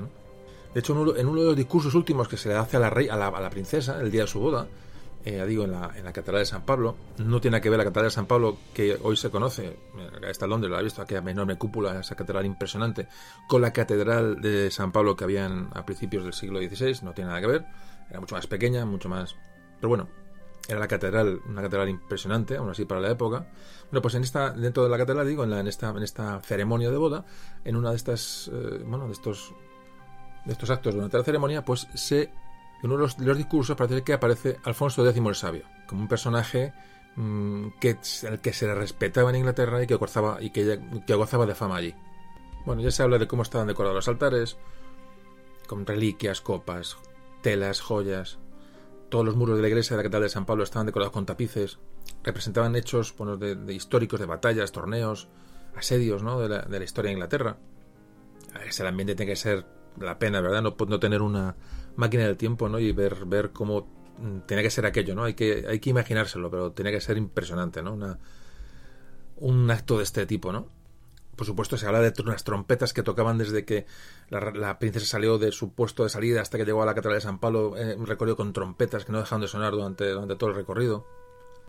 Habla que el arzobispo de Canterbury estaba acompañado por 18 obispos y el consejo del rey, el, consejo del rey de Inglaterra. O sea, lo más granado estaba allí. Y también nos hablan de cómo eran los vestidos de los, de los novios. Hablan que los dos eran de raso blanco. Dicen que Catalina llevaba sobre la cabeza una cofia de seda blanca con un borde de oro, perlas y piedras preciosas que le cubría hasta la cintura. El diseño del vestido también llamó la atención porque tenía unas mangas largas que, que bueno, que el cronista, al cronista le recordaba la moda, la moda masculina inglesa. a ellos les resultó, resultaba curioso la manera de vestir de, de la princesa. Y todas las mujeres, todas la, la, las, el séquito que llevaba eh, Catalina, todas las mujeres españolas que la acompañaban, llevaban unos vestidos de la misma, del mismo tipo que llevaba la, la princesa. Bueno, la ceremonia duró tres horas, hasta que, bueno, los novios recorrieron el pasillo hasta el altar mayor y se culminó la boda. Salieron los novios de la mano, en procesión salían por visto los, los, hombres, los nobles delante de la comitiva, los novios en medio y detrás las mujeres y saludaron pues al pueblo, al público que estaba ¿no? en la, en la, en la imaginaos en la, la, fuera, la catedral de, de, de, San Pablo, pues, pues bueno, pues viendo aquel, aquel espectáculo que realmente pues tampoco debía ser una cosa muy normal. Bueno, pues alegría, vítores, fiestas en Londres. La verdad que es una historia, una historia que es desconocida, pero es, es increíble, es increíble. O sea, mmm, la historia dice, bueno, sí, se casó Catalina de Aragón, se casó con Arturo, arriba, bueno, pero fijaos, todos los preparativos, todo el tiempo, los años, todas las vicisitudes, hasta que la, esta joven concluyó su, boda. Bueno, por supuesto, un banquete nupcial que se hizo en la, gran, en la gran cámara del Palacio de los Obispos de Londres. Y el último de los rituales del día de la boda era la preparación del lecho nupcial. Parece que eso se, hacía con mucho mimo, eh, tenía su, su, su, protocolo y tenía su manera de hacer. Y esto lo hicieron los sirvientes de Arturo, los sirvientes personales de Arturo, muy perso hablamos de dos, tres personas, y en ello participó la camarera mayor de Catalina de Aragón, que era doña Elvira Manuel. Es decir, todo esto estaba reglamentado y preparado y no se, no se dejaba al azar ni un, ni un milímetro. Bueno, pues días después hubo unas, unas justas de estas, unos torneo de caballeros, fin, eh, donde parece que ya se mostró por primera vez el, el, escudo de armas, aquí donde se muestra, ya después de la boda, el escudo de armas de los nuevos príncipes de Gales. Bueno, un escudo de armas que lleva la, el escudo de los Tudor, más el escudo de Catalina, que si puedo os pondré en Facebook y en la página web pues una fotografía de este escudo porque es, muy curioso porque sale la mitad con la bueno el escudo de Castilla Aragón y a la izquierda pues el escudo de, los, Tudor. Y muy importante como ya incluyó en el, en el, centro de este escudo y lo podéis ver eh, una granada que era el símbolo que iba a acompañar a Catalina durante toda, durante toda su vida. Había terminado la guerra Granada no hacía mucho pero sin embargo ya había asumido el emblema de la Granada Catalina. Muy importante los emblemas y estos mm, símbolos en, los linajes familiares, como veíamos, en, hablamos en el podcast pasado de, la historia de Cataluña. Eh, aparecían en todos los sitios, es decir, en, decoraciones de ropa, en decoraciones de vajillas, en, las, las, viviendas. Y parece que Catalina elige la Granada. Por supuesto, habían incorporado la Granada al escudo tras la conquista de, Granada. Eso es una, eso es una obviedad pero había otro significado, digamos, simbólico que era que, la granada simbolizaba la resurrección ¿no? en el, para el cristianismo. Y también la granada simbolizaba la, simbolizaba la castidad y fertilidad, que eran digamos, uno de los atributos que se esperaba de una mujer. De ahí que Catalina eligiera presentar esa granada, pero la, la, la abierta, es decir, la, granada que representa Catalina es una granada abierta. Bueno, pues todas estas interpretaciones que os he dicho es la que dan expertos en el tema para intentar dar una, una, explicación ¿no? a, por qué Catalina usó una granada abierta como, como símbolo. Bueno, pues Catalina se la bautizó en Inglaterra, se llama, en fin, su nombre era Catalina, pero en Inglaterra se la conocía como Catherine. Catherine, Catharina, Catherine, en fin, hay una serie de eh, Catherine. Hay muchas maneras que se ha encontrado escrito el nombre de, de Catalina en, Inglaterra, pero vamos a quedarnos con Catherine como el nombre que los ingleses adoptaron para llamar a su reina, realmente era su reina consorte, ¿no? Bueno, las celebraciones de la boda se prolongaron hasta el día 29 de noviembre, día en que la parte de la comitiva que tenía que regresar a España, bueno, pues regresó. Ella se quedó allí con un séquito, evidentemente, propio, pero de la comitiva una gran parte volvió para... inició el viaje de regreso. Repito, fueron 15 días de celebración de la boda pero aquí enseguida, muy pronto va a empezar, bueno, pues un camino complicado, una situación tortuosa para Catalina en, Inglaterra.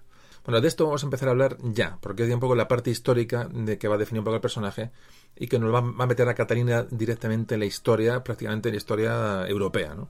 Venga, enseguida lo comentamos.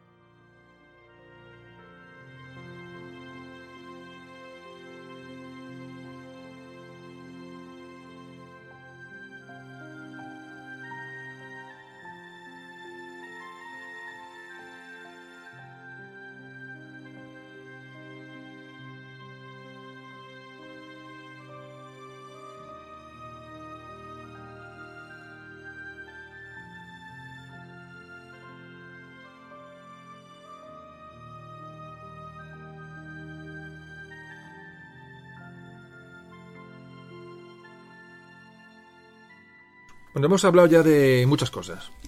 No hemos hablado de Arturo, del pretendiente, el pretendiente del príncipe de, príncipe de Gales, el hijo de Enrique VII, que era un joven muy especial, parece que era un joven tímido, retraído, por supuesto era culto. Parece que era una persona débil. Hubo rumores de, de con su compañero de aprendizaje, su compañero de, digo, esa persona que acompaña siempre a estos personajes, que era otro, otro joven. Parece ser que a este joven debieron salir de su habitación en, un día a altas horas de la, de la madrugada. Es decir, hubo, había rumores de homosexualidad de, de, Arturo, de Arturo Tudor. No está confirmado, pero la historia nos ha dejado en esa, esa, pista. De hecho, no se supo jamás si llegaron a consumar el matrimonio Arturo y, Catalina. Es un hecho muy importante porque en el futuro, ahora, veremos este, este detalle de la consumación del matrimonio, Catalina juró y perjuró después que nunca llegaron a tener relaciones sexuales. Bueno, pues este Arturo enseguida tuvo una, tuberculosis. Luego ambos, eh, Catalina y Arturo, mm, tuvieron, pasaron la llamada, el llamado sudor inglés, que es una enfermedad que está poco, aclarada, incluso a día de hoy. No sabe exactamente qué, enfermedad era, pero una enfermedad grave. Y Arturo va a morir. Va a morir cinco meses después de la boda. Empieza mal la cosa, ¿eh? La verdad que no tiene, no tiene buena pinta. Arturo muere cinco meses después de la boda. Arturo, que iba a emular, fijaros, al mítico Arturo, al Arturo de, de Camelot, ¿no? Al, rey Arturo, el símbolo de la nueva dinastía Tudor, ¿no? Esa, ese personaje que el que se esperaba sobre él construir, pues resulta que salió más flojo que un, como dice aquel, que un gato jubilado. Y le chafó el asunto ¿no? a los Tudor porque, porque la, bueno, el personaje falló. De hecho, no que falló, que falleció a los cinco meses. Y, pero evidentemente la peor parte es que le iba a Catalina, que se vio en aquel, en aquel lío sin saber cómo ni por qué. Bueno, pues eh, fallece Arturo y el rey de Inglaterra, Enrique VII, imaginaos la situación, se propone a él mismo como marido de su nuera. Es decir, vale, se ha muerto mi hijo Arturo, pues me caso yo ahora con, con Catalina. Ojo a lo que estamos hablando, ¿eh? Tela, o sea, tela. Pero al final se acordó, afortunadamente o desafortunadamente, no sabemos, porque después de ver la historia no sabemos qué iba a ser mejor y peor, se acordó que no se casaba con el rey, con Enrique VII, sino que se iba a casar con un hermano de Arturo, con un hermano pequeño, se llama también Enrique. Enrique, segundo hijo de Enrique VII, y que reinaría como el famoso Enrique VIII. Enrique VIII, que Enrique en este momento, sin, sin el número, era cinco años más joven que Catalina de Aragón. Hay que decir que, que creo que antes no lo he dicho, que Arturo se casó con Catalina con 14 años y Catalina tenía 15. Es decir, la boda, creo que se ve bastante antes de comentarlo, 14 años Arturo y 15 Catalina. O sea, pues una niña realmente, ¿no? Una niña. Pues imaginas una niña de 15 años, ese viaje a Inglaterra, todas aquellas, aquellas vicisitudes, ¿no? Hasta que llega hasta allí y su marido fallece a los cinco meses. Bueno, como decía, es Enrique, el hermano de Arturo, que se va a designar como nuevo, nuevo príncipe de Gales y se va a proponer la boda de, este Enrique con Catalina. Parece que este Enrique era, pues, era, una, era, adolescente, tenía entonces 13 años cuando se le propone este tema y parece que era un tío bastante, bastante, bastante tontito, vamos a decir en, lenguaje un poco coloquial, ¿no? Lo que, un poquito niñato, lo que conoceríamos, insolente, caprichoso, este Enrique ya de, adolescente. Y el matrimonio se anuncia oficialmente enseguida. El año siguiente de la muerte del príncipe Arturo se anuncia que, la, que se va a producir en su momento una boda de Enrique con Catalina. Había que conseguir un permiso papal porque el derecho canónico prohibía que un hombre se casara con la viuda de su hermano. Lo que ocurre es que, nadie, podía demostrar que no hubo relaciones sexuales entre Catalina y Arturo. Catalina testificó que ella no había tenido, no se había consumado el matrimonio para nada, y que era, ¿por qué no? Porque el príncipe estaba enfermo, que era una persona muy joven y que, bueno, y que no, ahí no se consumó nada de nada. Bueno, estuvo desde que murió Arturo hasta que se casó con Enrique, con lo que iba a ser Enrique VIII, pasaron ocho años. Ocho años de, de viudedad, realmente, porque era era la princesa de Gales viuda. En este, en este momento, en estos años, muere Isabel la Católica. Muere Isabel la Católica en, en 1504 y mm, parece que no, pero es un poco un paso en falso para Catalina porque mm, pierde apoyo, pierde fuerza. Eh. Digamos, su valor a nivel internacional pues disminuye porque Isabel ya no está. Es decir, la situación para Catalina se empieza a poner complicada. Castilla va a pasar a ser reinada por su hermana, por Juana, Juana la Loca, y bueno, pues Catalina está en un segundo plano, está en Londres, está allí pues a, merced de los acontecimientos, y ya digo, la situación es bastante compleja. Hasta tal punto es complicado que realmente, mientras estos años de, en espera de la boda con, el, con, el, que va a ser Enrique VIII, no está prisionera, pero casi, está recluida en una casa en Londres, y ella, ahí parece que logra filtrar cartas a su padre, a Fernando el Católico, en la cual se queja del tratamiento que está teniendo a manos de Enrique VII, o sea, el, el padre de Enrique VIII, eh, porque todavía vive, no tenía fondos, no tenía dinero, eh, tiene que mantener a sus damas de, sus damas de compañía, poco menos que tenía que buscarse la vida para mantener un poco su estatus, hasta el punto de que empezó a servir como embajadora española en Inglaterra en este impasse ¿no? de, la, de, la, de, de, casarse con el, con el nuevo rey, con, el, con Enrique VIII. O sea, llegó a ejercer como de embajadora para tener una, una actividad realmente durante estos años, fueron ocho años, ocho largos años. Bueno, pues por fin se casa con Enrique, ya Enrique, Enrique VIII, ya había muerto Enrique VII, y ya es Enrique VIII, ya rey de Inglaterra, se casa en 1509. Se casaron nada de fastos y nada de... No, se casaron una, una ceremonia privada en la iglesia de Greenwich. Catalina tiene 23 años y Enrique VIII 18. Es decir, Catalina, para las edades que en aquella época se estilaban, de, cara a la fecundidad y al tener hijos y al tener la posibilidad de, bueno, de, perpetuar las, las, dinastías, Catalina era ya mayor, 23 años es, es mayor. Fueron coronados, ya digo, en este mismo año, en 1509, coronados como reyes de Inglaterra en la abadía, en la abadía de, Westminster y enseguida empieza a haber bueno, una, falta de, una discordancia ¿no? en los caracteres de la pareja. Enrique VIII, que ya apuntaba de adolescente, por supuesto, se reconocen mil amantes, la caza, las fiestas, las borracheras. Eh, bueno, pues el, ¿qué vamos a contar? Pues, pues, pues casi parece un tópico, pero era así. Y todo esto contrastaba con esa educación religiosa de, de, Catalina, ¿no? De, muy influenciada por su madre, por Isabel la Católica, ¿no? Esa, esa, fuerte, esa fuerte convicción religiosa que tenía Catalina, claro, y esas fuertes convicciones éticas, bueno, pues probablemente hizo que los dos no tuvieran nada, nada en común. Un matrimonio absolutamente antagónico. Residían en el castillo de Windsor, pero prácticamente no coincidían. Enrique VIII hizo un viaje a Francia, un viaje estratégico para ganar adeptos ante una hipotética intervención inglesa en Francia, que era un tradicional enemigo de Inglaterra, entonces fue a Francia para buscar apoyo, en fin. Total que nombró a Catalina regente o gobernadora de Inglaterra mientras él, no estaba en Inglaterra. Se fiaban de ella, decía una, una, persona muy solvente, muy, muy inteligente, muy formada. Es decir, Catalina confía el rey en ella y la deja, la deja como regente. Aprovecha ese año que está sola para viajar por, Inglaterra. Se la acepta, incluso se la quiere, ¿no? El pueblo inglés a, a tomar como su reina, evidentemente. Auspició a, muchos eh, hombres de cultura, a muchos hombres humanistas renacentistas de aquella época. Era mi amiga de, de, Erasmo de Rotterdam, por ejemplo, de Tomás Moro. Tomás Moro, bueno, eh, eh, Thomas, Thomas More, eh, ha pasado al español como Tomás, Tomás Moro. Es decir, ella tenía unas relaciones, unas relaciones intelectuales importantes, ¿no? Con, con hombres muy importantes de la época. En, en, el momento que está Enrique VIII fuera de Inglaterra hay una guerra con Escocia y ella es la que un poco se encarga de, gestionar un poco la situación, eh, ordena reunir un ejército para combatir a los, a los escoceses que, están adentrando hacia el sur y hablan que Catalina incluso está, parece que estaba embarazada en ese momento de, de, Enrique VIII, ahora, hablaremos de los embarazos y los hijos de Catalina, que también tienen la cosa, tienen la cosa enjundia, hablan que hasta embarazada se puso una armadura y que cabalgó hacia el norte para eh, ver y o dirigirse a sus tropas, eh, las tropas inglesas en esta, en esta este conflicto con, los escoceses. Hubo una batalla con los escoceses para que se, esta, guerra se gana y, envía a Catalina a su marido Enrique VIII una carta con un trozo del chaquetón de Jacobo IV de, Escocia, muerto en batalla, para que el rey lo utilizara como bandera en el asedio, en un asedio que está realizando en Francia.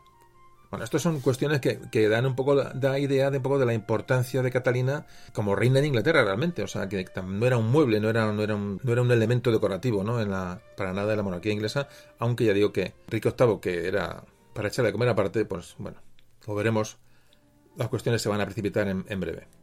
Bueno, ahora vamos a hablar de los. Eh, evidentemente, la idea de Enrique VIII y Catalina era tener hijos.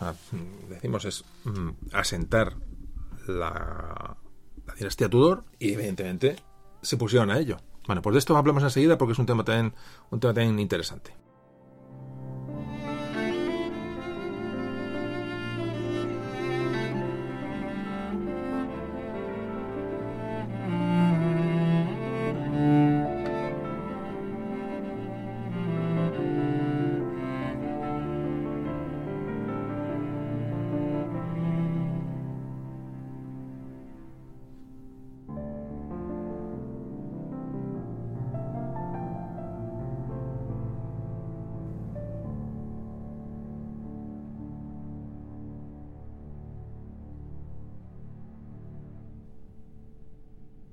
Que hay que ponerse en el pellejo de esta, de esta mujer, ¿no?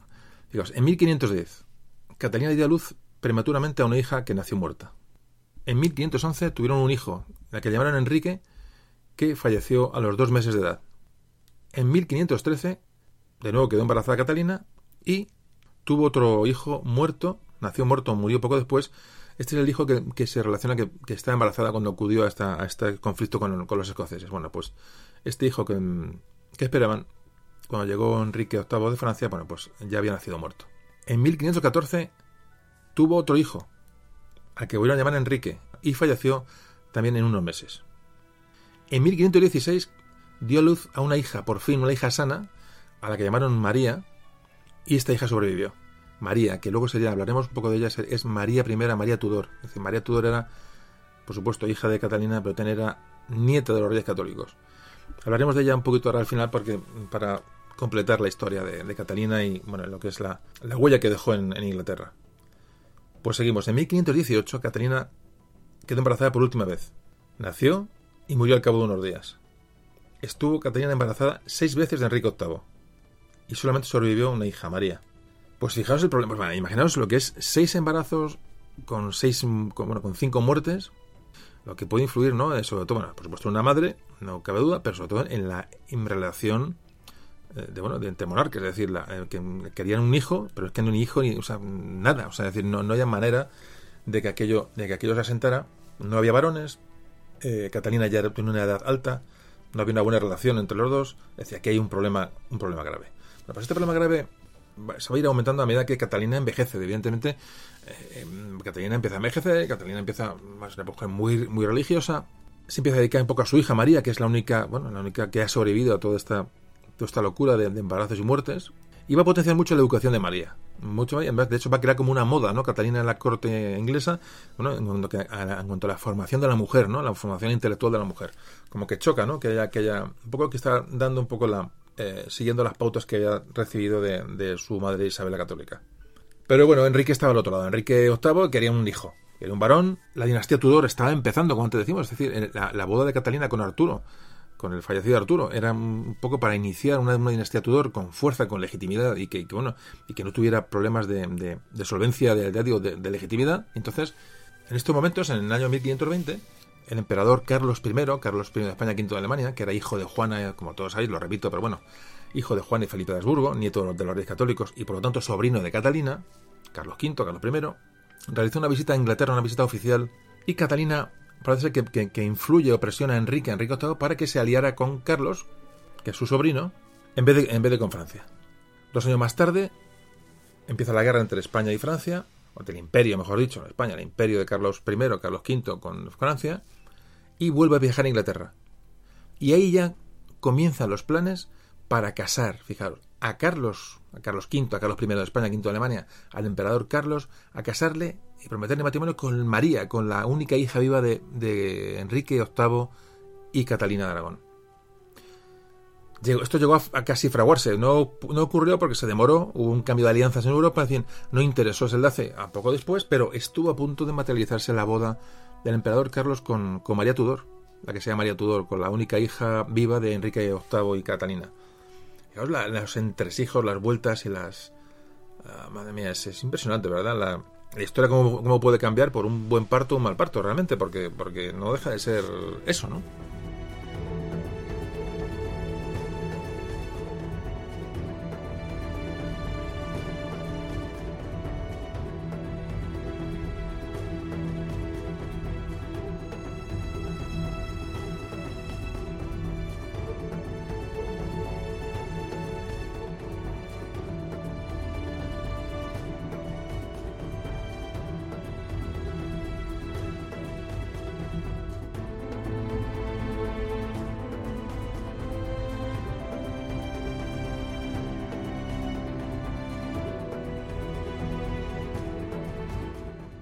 Bueno, llegamos a 1522. Aquí se ha producido un hecho y es cuando conoce Eduardo, eh, perdón, eh, Enrique VIII conoce a una mujer que va a cambiar pues toda la historia. Conoce a Ana Bolena. Ana Bolena, que es una dama de compañía de la reina Catalina, de Catalina de Aragón, y es nueve años más joven que el rey. Bueno, por lo visto Ana Bolena es una mujer despampanante y Enrique VIII entre todo eso que hemos contado, ¿no? De la, bueno, de la edad de la reina, los problemas de convivencia, los problemas de, de, de procreación, etcétera. Bueno, pues Enrique VIII se encapricha de una manera absolutamente loca con Ana, con Ana Bolena y aquí empieza, empieza el problema. Empieza a criticar a todos los niveles, incluso a niveles oficiales, la incapacidad de concebir un hijo varón de Catalina. Fijaos que en 1522, cuando todo esto está sucediendo, Catalina tiene 37 años y Ana Bolena es entre 15 y 20 años más joven que Catalina. Aquí hay dudas en la fecha de nacimiento de Ana Bolena. Entonces, pero bueno, más o menos entre 15 y 20 años más joven. Ahora, imaginaos la diferencia de edad. Bueno, Enrique, años un poco después, 1525, Enrique VIII ya está enamorado absolutamente de Ana Bolena y ya, ya Catalina por esta fecha ya no puede concebir hijos. Es una, ya es una realidad. Enrique VIII empieza ya a bueno, a a sacarle pegas de legitimidad al matrimonio que tenía con Catalina. Es decir, va a buscar, a buscar pretextos. Él, eh, bueno, aduce que sí, que sí, se había consumado el, matri el matrimonio de Arturo con, con, Catalina. Catalina insistiría hasta su muerte que no tuvo relaciones con Arturo, pero Enrique empieza a interpretar eh, una serie de por leyes, textos bíblicos para decir que ese matrimonio, el matrimonio que él le había hecho con Catalina, no era legal, no era un, no era un matrimonio decente a los ojos de Dios porque eh, ahora, después, fijaros, después de los años dice él dice que no, no porque me interpreta que si tuvo relaciones con Arturo, entonces ese, matrimonio no es lícito. Ya digo, después de después de los años, ¿no? Inicia Enrique VIII una campaña absolutamente vamos, demoledora contra Catalina e intenta que se declare nulo su matrimonio con Catalina. Se va a influir o presionar al Papa para que declare nulo. El Papa que había digamos, dado mmm, autorización para que se casara Enrique VIII con Catalina, a pesar de haber estado casada con su hermano, bueno, pues, pues ahora quiere revertir la situación y que se declare ilegítimo el matrimonio suyo con Catalina. A Catalina se la llegó a, bueno, a decir de una manera muy suave que se fuera a un convento. Enrique VIII le dice, vete a un convento y te retiras ahí y, bueno, y ahí te quedas y, hasta luego, ¿no? Bueno, pues Catalina se, se revela y le desafía al rey y le dice textualmente, esto es textual de frase de Catalina, dice, Dios nunca me llamó a un convento. Dice, yo soy la verdadera y legítima esposa del rey. Catalina tenía dos, dos narices realmente, y ya digo, una situación muy compleja, una, ya digo, muy, muy sola, muy aislada. Enrique VIII seguía apelando al, al Papa, muchas cosas las hizo, peticiones al Papa a espaldas del, del arzobispo de Londres, mandó un, bueno, mandó su, a su secretario personal a hablar con el Papa Clemente VII, demandando una, eso, que, para que diera nulidad al, matrimonio con, Catalina. Decía que, que había sido falso, ¿no? Bueno, el, todo lo que había declarado Catalina que era falso, que sí había habido relación con, con, Arturo. Es decir, dar la vuelta a la tortilla de alguna manera para que declararan nulo el matrimonio y poderse casar con Ana Bolena, que era la intención de Enrique VIII. El Papa se niega. El Papa estaba también muy presionado por, por el emperador Carlos y al final se convoca una corte eclesiástica en Londres para tratar el tema. Pero digamos ya, digamos, en, campo propio, ¿no? Enrique VIII dice que eso hay que, darle, hay que dar la solución, bueno, se pide un representante del Papa, el arzobispo de Londres, todos los juristas, ah, por supuesto, al lado de la opinión del rey, es decir, aquello había que dirimir la cuestión y, intentar que aquellos, ese matrimonio fuera nulo para eh, legitimar el matrimonio que iba a tener con, Ana Bolena. Y aquí en en esta en esta corte cuando Catalina pronuncia ese célebre discurso cuando claro, se está acusando de realmente bueno de, de que haber tenido relaciones con Arturo que había, en fin que el matrimonio con, con, con Enrique VIII no era no era legítimo no era no era legal. Y en medio de esta presión no en esa en esa digo en esa corte que realmente todo el mundo iba contra contra ella realmente no porque porque lo que se quería era dar salida a Enrique VIII no imaginaos a Catalina eh, después de todo lo que ha pasado aislada en la corte inglesa con todo en contra y bueno y con todo el mundo intentando quitársela de en medio se levantó subió a la tribuna y se arrodilló a los pies del rey de su marido Enrique VIII y le dijo este discurso que bueno pasa la historia y le dijo lo siguiente.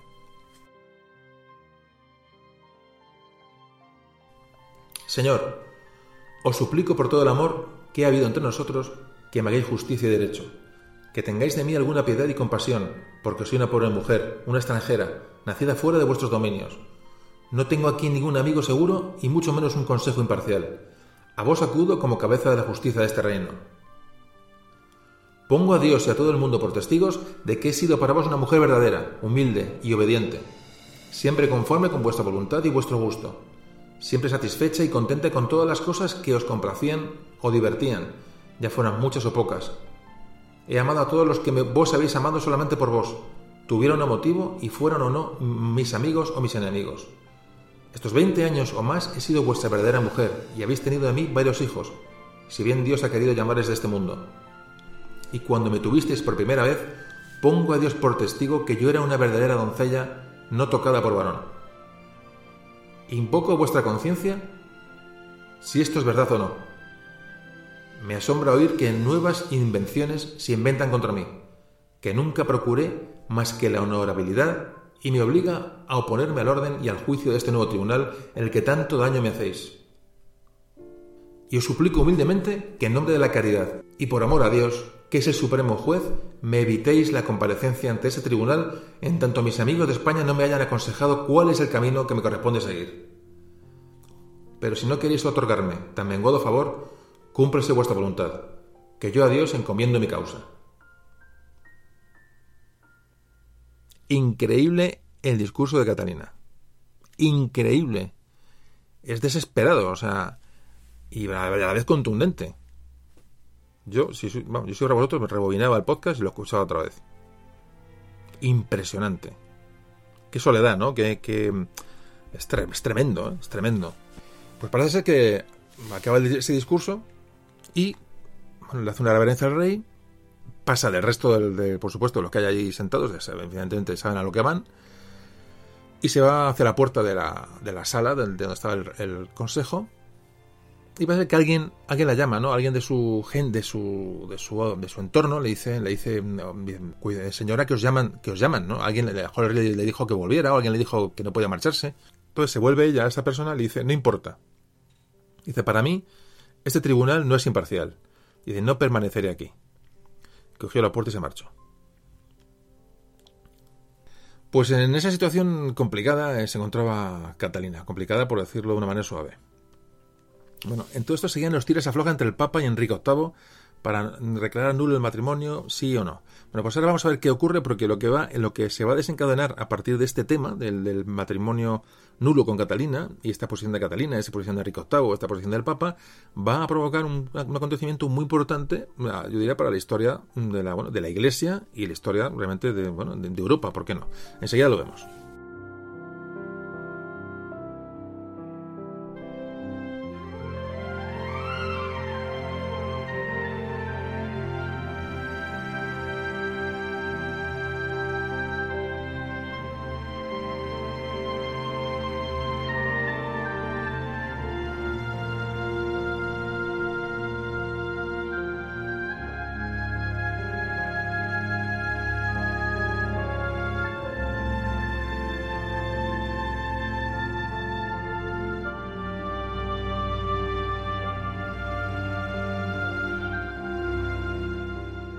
Bueno, como decíamos, ahí empieza la pugna entre el Papa y Enrique VIII. Papa Clemente VII no permitió que se llegara a, bueno, a esta, esta anulación del, matrimonio de Enrique VIII con Catalina y prohíbe a Enrique que se vuelva a casar hasta que, bueno, que Roma no tome una, decisión al, al, respecto. Empiezan a aparecer los, algunos seguidores de Catalina, más que seguidores de Catalina, son seguidores de la doctrina de la Iglesia de, del Papa, es decir, de, de la legalidad y de la ortodoxia católica.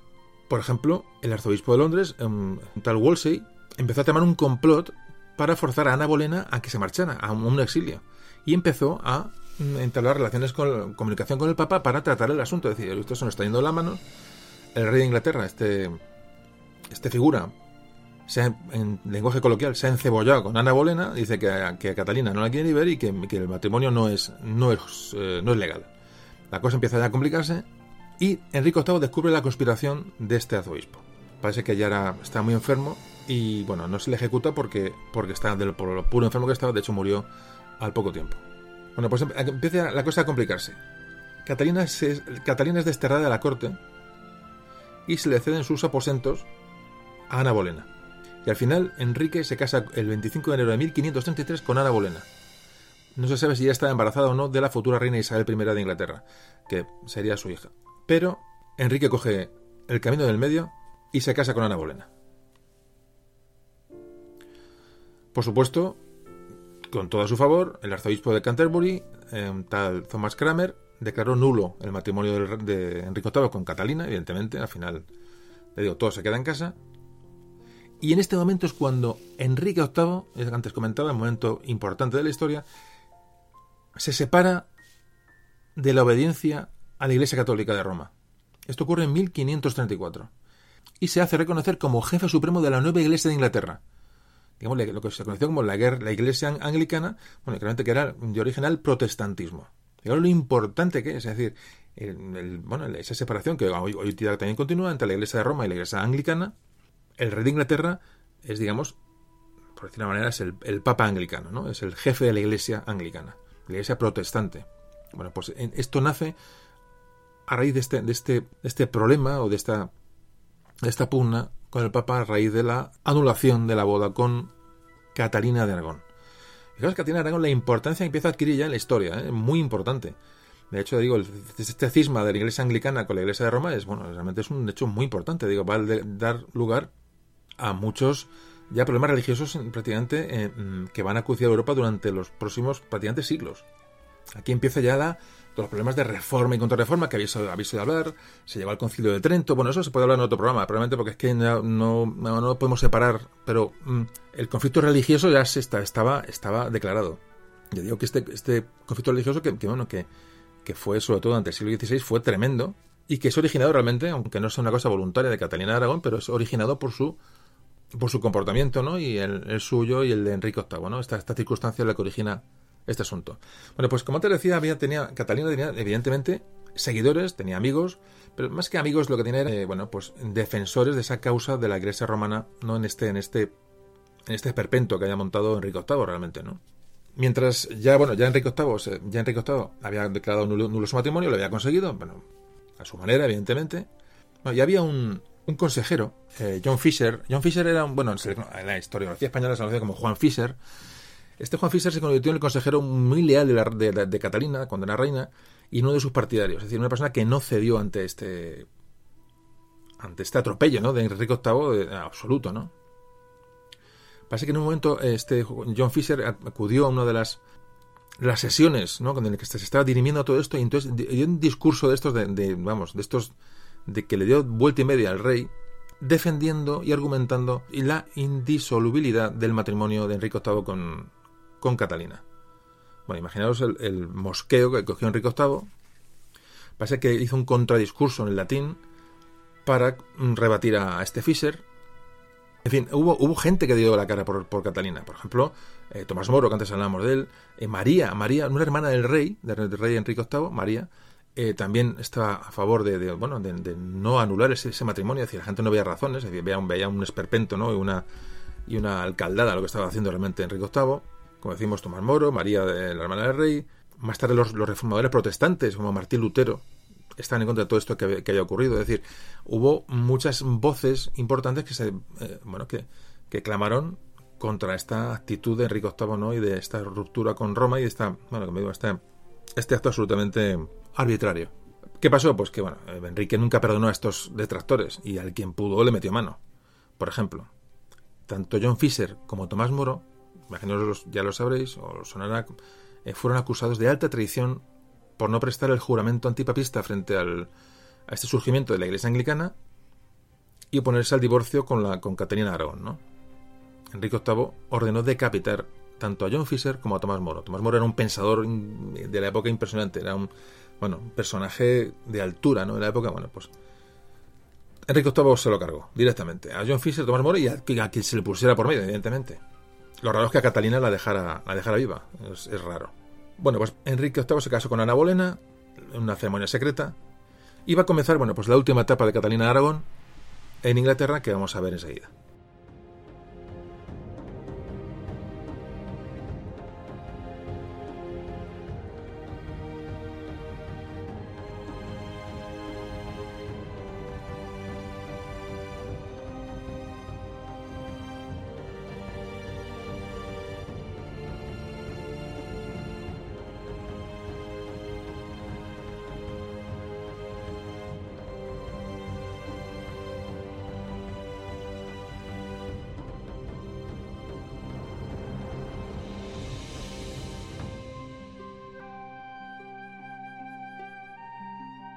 Bueno, hasta el día de su muerte, Catalina se refería ya misma a sí misma como la esposa legítima de Enrique, es decir, la verdadera reina de Inglaterra. De hecho, sus criados, bueno, pues evidentemente no valía absolutamente para nada, pero la seguían mm, llamando por este título, de reina, cuando se dirigían a ella. Enrique VIII le quitó cualquier derecho de título y solo le dejó el de princesa viuda de Gales. Lógicamente, eh, bueno, era la viuda de su hermano Arturo. Pero era el único título que le permitió. Fue de castillo en castillo prácticamente prisionera. Estuvo en el castillo de Mor en, entre 1531 y 1532 y en 1535 fue trasladada al castillo de Kimbolton. Allí, bueno, pues vivía en una sola en una habitación, es decir, solamente salía para, para ir a misa y se le prohibió, se le prohibió, fijaos la cuestión, se le prohibió ver a su hija María, su única hija que tuvo con Enrique, con Enrique VIII. Es tremendo, en una época durísima, ¿no? de costumbres, de usos, de, eh, unas leyes pues, pues, que hoy día nos llama mucho la atención, ¿no? Y fijaos, si en la élite de la sociedad ocurrían estas cosas, imaginaos que no ocurriría, bueno, en cualquier, en cualquier aldea, ¿no? De, de, Europa, digamos, de alguna manera, ¿no? realmente da, da que pensar, ¿no? Pero fijaos que vidas tan duras y tan, tan, y tan difíciles. Bueno, pues la prohibieron ver a su hija y también la prohibieron comunicarse por carta. Parece ser que hubo algunas cartas que salieron de manera oculta, discreta, ¿no? Entre su gente de confianza que le hacía comunicarse con su hija María. Llegó un momento en que Enrique, fijaos lo que es lo que es la historia, parece ser que Enrique en un momento vio cómo estaba la situación y le ofreció cambiar de, alojamiento, bueno, alojarse en un palacio, acorde a su, a su origen, y darle permiso para ver a su hija, a María, con la condición de que reconocieran a Ana Bolena como la nueva reina de Inglaterra. Bueno, pues tanto Catalina como María, que también de, armas tomar, se negaron a esto. Eso se llama, se llama mm, decisión, ¿no? Estamos en 1535. Catalina, pues está enferma, es decir, tampoco tiene muchas razones por las que vivir, evidentemente. Ya había hecho testamento y logró filtrar digo, un, documento eh, a su sobrino, a Carlos, al emperador Carlos I, Carlos V, pidiéndole pues que protegiera a su hija.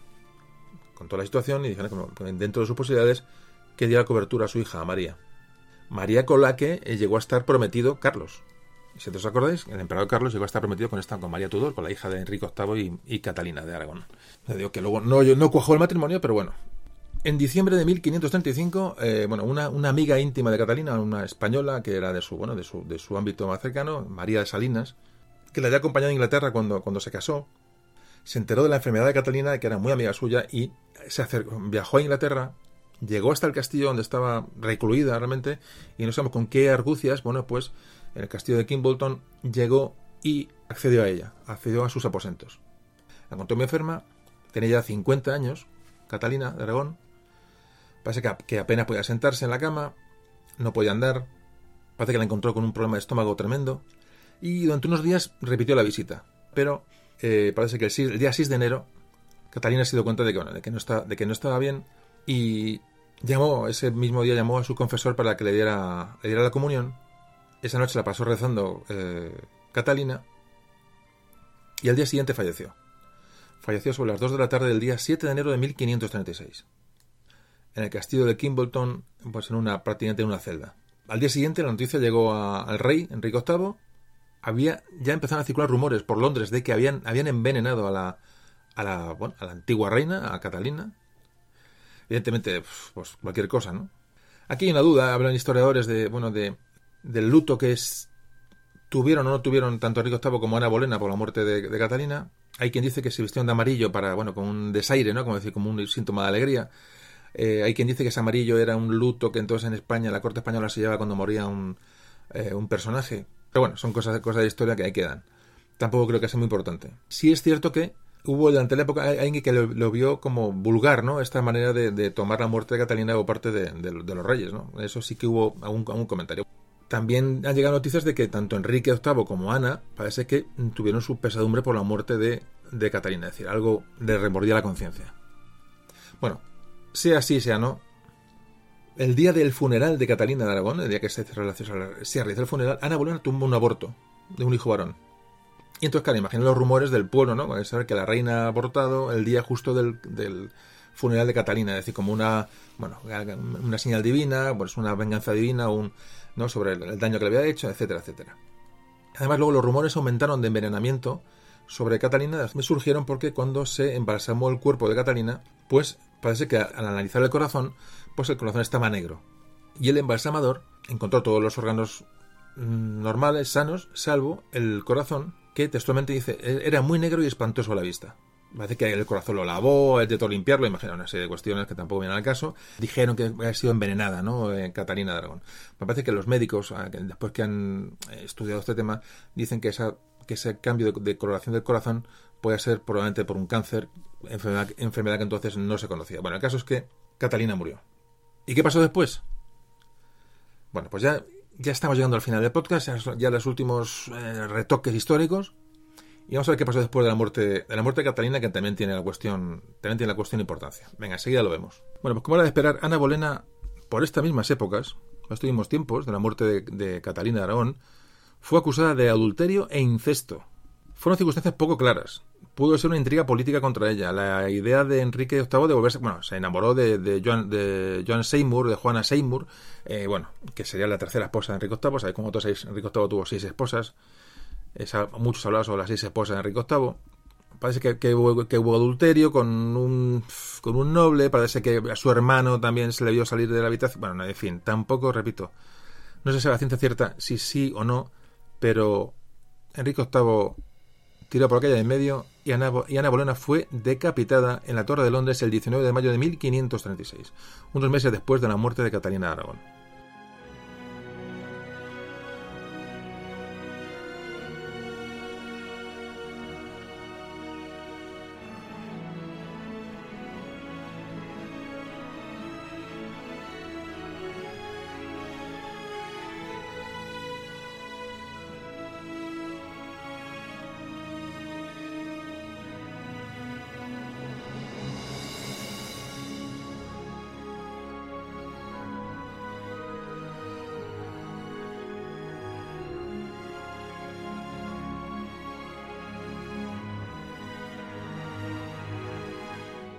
Sea, ojito al personaje. A Enrique VIII. Hablar más de Enrique VIII ya no tiene sentido porque es historia de Inglaterra. Pasó, lo que pasó con Enrique VIII. Pero vamos a hablar un poco ya qué pasó con María, con la nieta, al fin y al cabo, con la hija de Catalina y nieta de los Reyes Católicos. Esta María Tudor, la única hija que sobrevivió del matrimonio de Catalina Aragón con Enrique VIII. Bueno, esto daría para otro audio ya. El tema de María Tudor y Felipe II, que aparecen en escena. Esto hablamos, me parece, en un audio hace. No, sé, no, sé, cuál fue. No sé cuál fue. Creo que fue en el de. Uh, en el de Objetivo Patagonia. Me parece que hablábamos de esto. No recuerdo. Ya tantas cosas hemos hablado que. Bueno, el caso es que. Um, a ver que me centre. La historia de María Tudor y Felipe II. Repito, da para otro podcast. Hablar, bueno, aquí, repito, aquí es el concepto de reyes está claro. Es decir, como hablamos en el podcast de Cataluña, es decir, la, las monarquías represent, se representaban a sí mismas, es decir, los pueblos valoraban a sus reyes. Fuera la reina española, fuera español, fuera italiano, fuera francés, o fuera lo que fuera, el rey era el rey. Era un ser, repito, de, de casi de origen divino. O sea, no se discutía la, la, monarquía, el rey era el rey. Y el rey representaba todo. Pues cuando hablábamos el otro día de Carlos de Carlos de, de, Austria, hablamos de Felipe V, en fin, todas estas. Hemos hablado muchas veces en otros podcasts de cómo muchos eh, militares servían a, a, muchos italianos han servido en la época de Carlos III de España, bueno, pues hay muchos marinos italianos, había franceses, es decir, había españoles en otras en otra monarquía, es decir, había la gente servía a un rey, no servía a un, a un, a un país, ¿no? Es un concepto que, que, siempre que puedo lo aclaro. Bueno, pues aquí con más razón, es decir, fijaos, va a casarse Felipe II Felipe II, rey de España, bueno, entonces no era rey, era, era, príncipe de Asturias, era, era príncipe, con María Tudor, con la hija de Enrique VIII y Catalina de Aragón. Bueno, ¿cómo se llega a esto? Muy brevemente, yo digo, porque ya nos hemos ido del personaje de Catalina, que es el que nos interesaba, pero esto también, ya que lo tocamos, lo comentamos. Bueno, pues, repito, María Tudor, que al fin y al cabo era, repito, nieta de, nieta de los reyes católicos, hasta entonces princesa de Gales, lo que pasa es que cuando se anula el matrimonio de Enrique VIII con Catalina, con su madre, bueno, pues es apartada de la, es apartada de la sucesión al trono en favor de, otro, de otros hijos del, del, de Enrique VIII. Repito, como te he comentado, María fue separada de su madre, de Catalina. Las dos fueron, digamos, separadas en castillos diferentes y no pudieron verse ni pudieron cartearse en teoría. Parece que una carta llegó de la una a la otra. Entonces, en resumen, ¿cuál es la situación?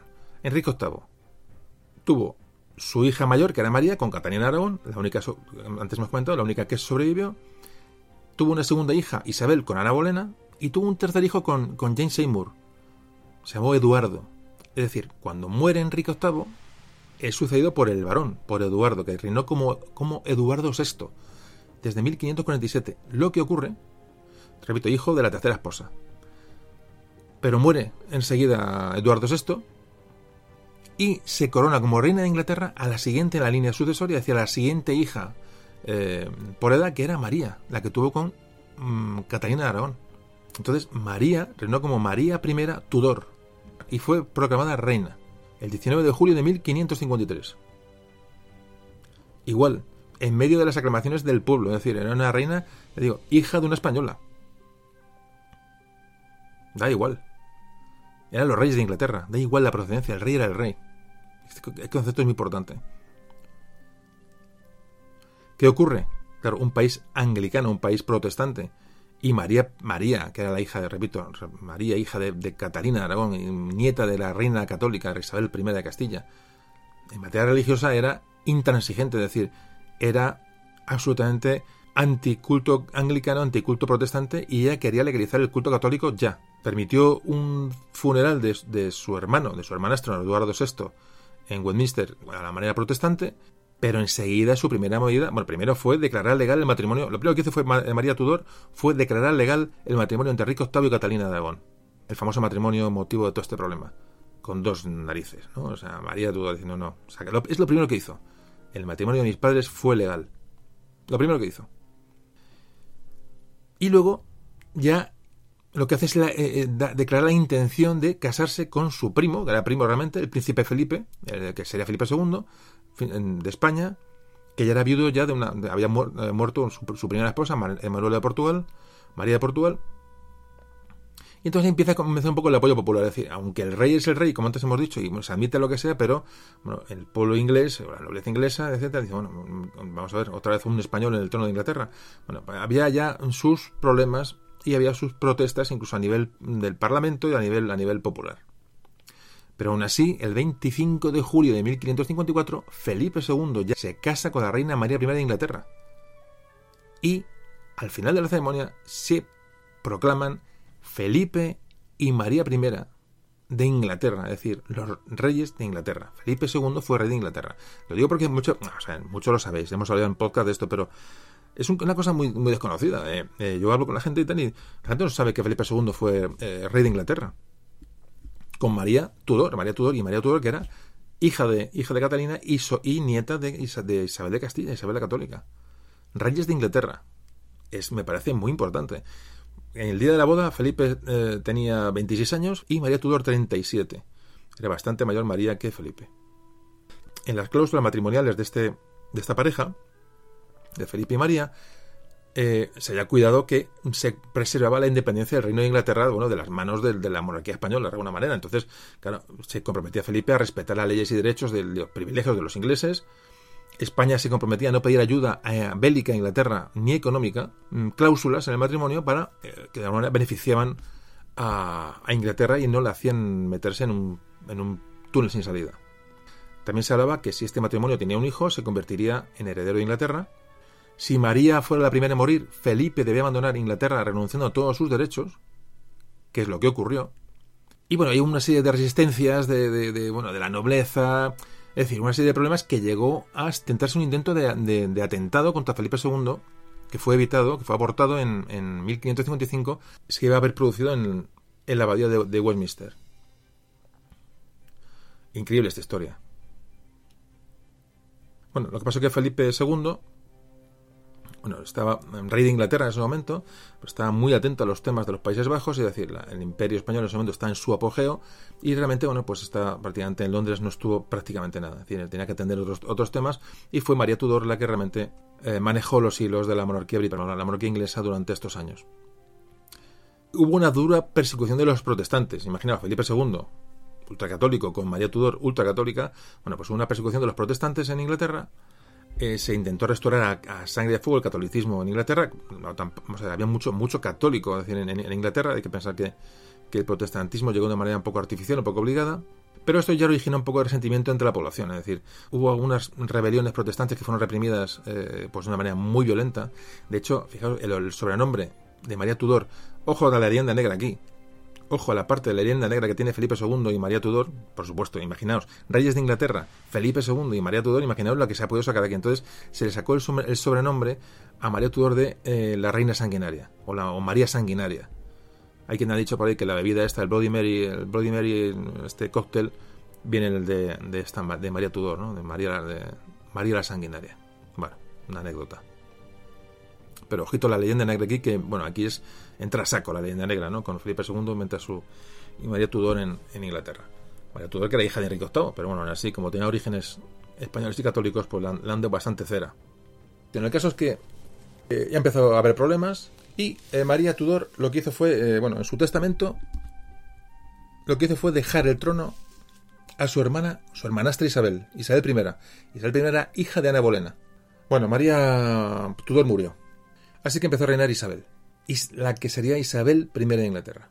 Así que en 1558 fallece María Tudor, la hija de Catalina de Aragón, la nieta de los, de Reyes Católicos, falleció, a los 42 años de edad. Fue enterrada en la abadía de Westminster y en el mismo sepulcro que luego se enterró a Isabel I. Y hasta aquí, digamos, llega el idilio con Inglaterra, es decir, el, idilio dinástico, ¿no? De, bueno, de los reyes católicos, con Enrique VIII, con Enrique VII, con etcétera, etcétera, etcétera.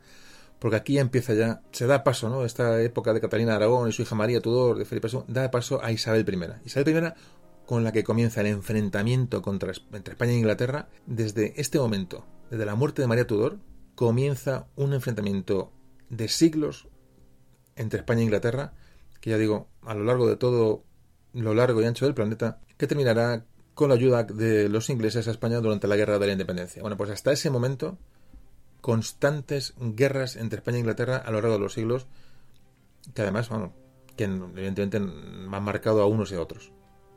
Bueno, pues este, más o menos esta ha sido la historia de, de Catalina Aragón y, sus, y su entorno histórico. Y bueno, pues ya estamos acabando el podcast, vamos a ir a las reflexiones finales y terminamos.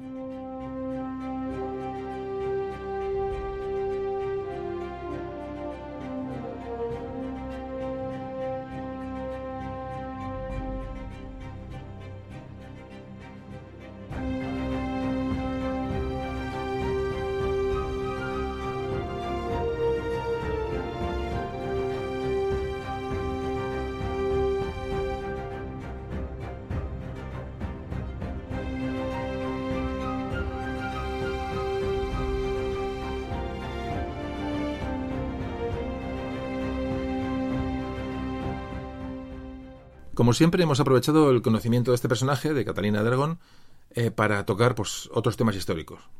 Hoy, por ejemplo, pues ¿qué hemos visto? Pues hemos conocido a los Trastámaras, a una visión general, nos hemos adentrado un poco en las interioridades ¿no? de, la, de una boda pactada entre dinastías, como hemos hablado de cómo se preparó la boda de Catalina de Aragón con, con Arturo. Hemos recalcado otra vez el sentido universal de las monarquías, sobre todo este sentido que tenían al principio del siglo XVI, donde el monarca estaría con mucho el concepto, un concepto territorial, Hemos hablado de, estas mezclas, ¿no? De dinastías, las alianzas. Hemos conocido el origen de los Tudor, que como veis está íntimamente ligado a España. Hemos conocido como reyes de Inglaterra a la nieta de los reyes católicos y a Felipe II. Repito, un aspecto que es poco, eh, poco conocido. Y bueno, sobre todo hemos hablado de Catalina de Aragón. Catalina de Aragón que fue un personaje pues ligado desde su niñez a estas alianzas dinásticas ¿no? pues, que en aquel momento se producía. No tuvo demasiada suerte, esa es la verdad, Pronto, como veis, eh, enviudó del príncipe Arturo. Se vio obligada, abocada a casarse con nada menos que con Enrique VIII. Un Enrique VIII que de una manera u otra acabó con casi todas sus mujeres, ¿no? esas que fueron seis. En fin, Catalina de Aragón, la hija menor de los reyes católicos, murió un 7 de enero de 1536. Muy enferma y sola, ignorada por todo el mundo, hasta por su sobrino, el mismísimo emperador Carlos. Bueno, pues vio su última luz en el castillo de Kimbolton, en Inglaterra, pues probablemente evocando imágenes de su infancia en, la Alhambra junto a su familia.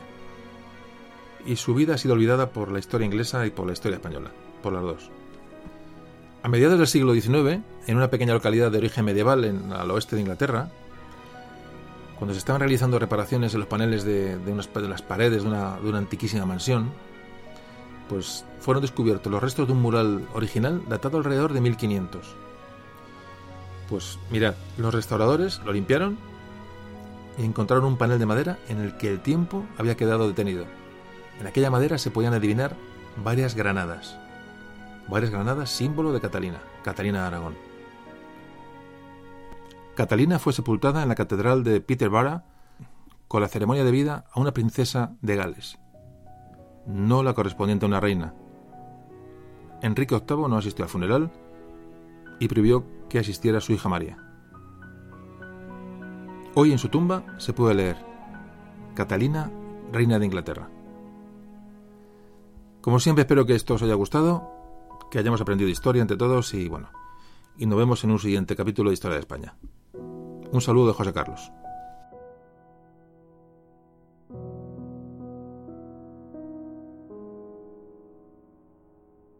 Memorias de un tambor.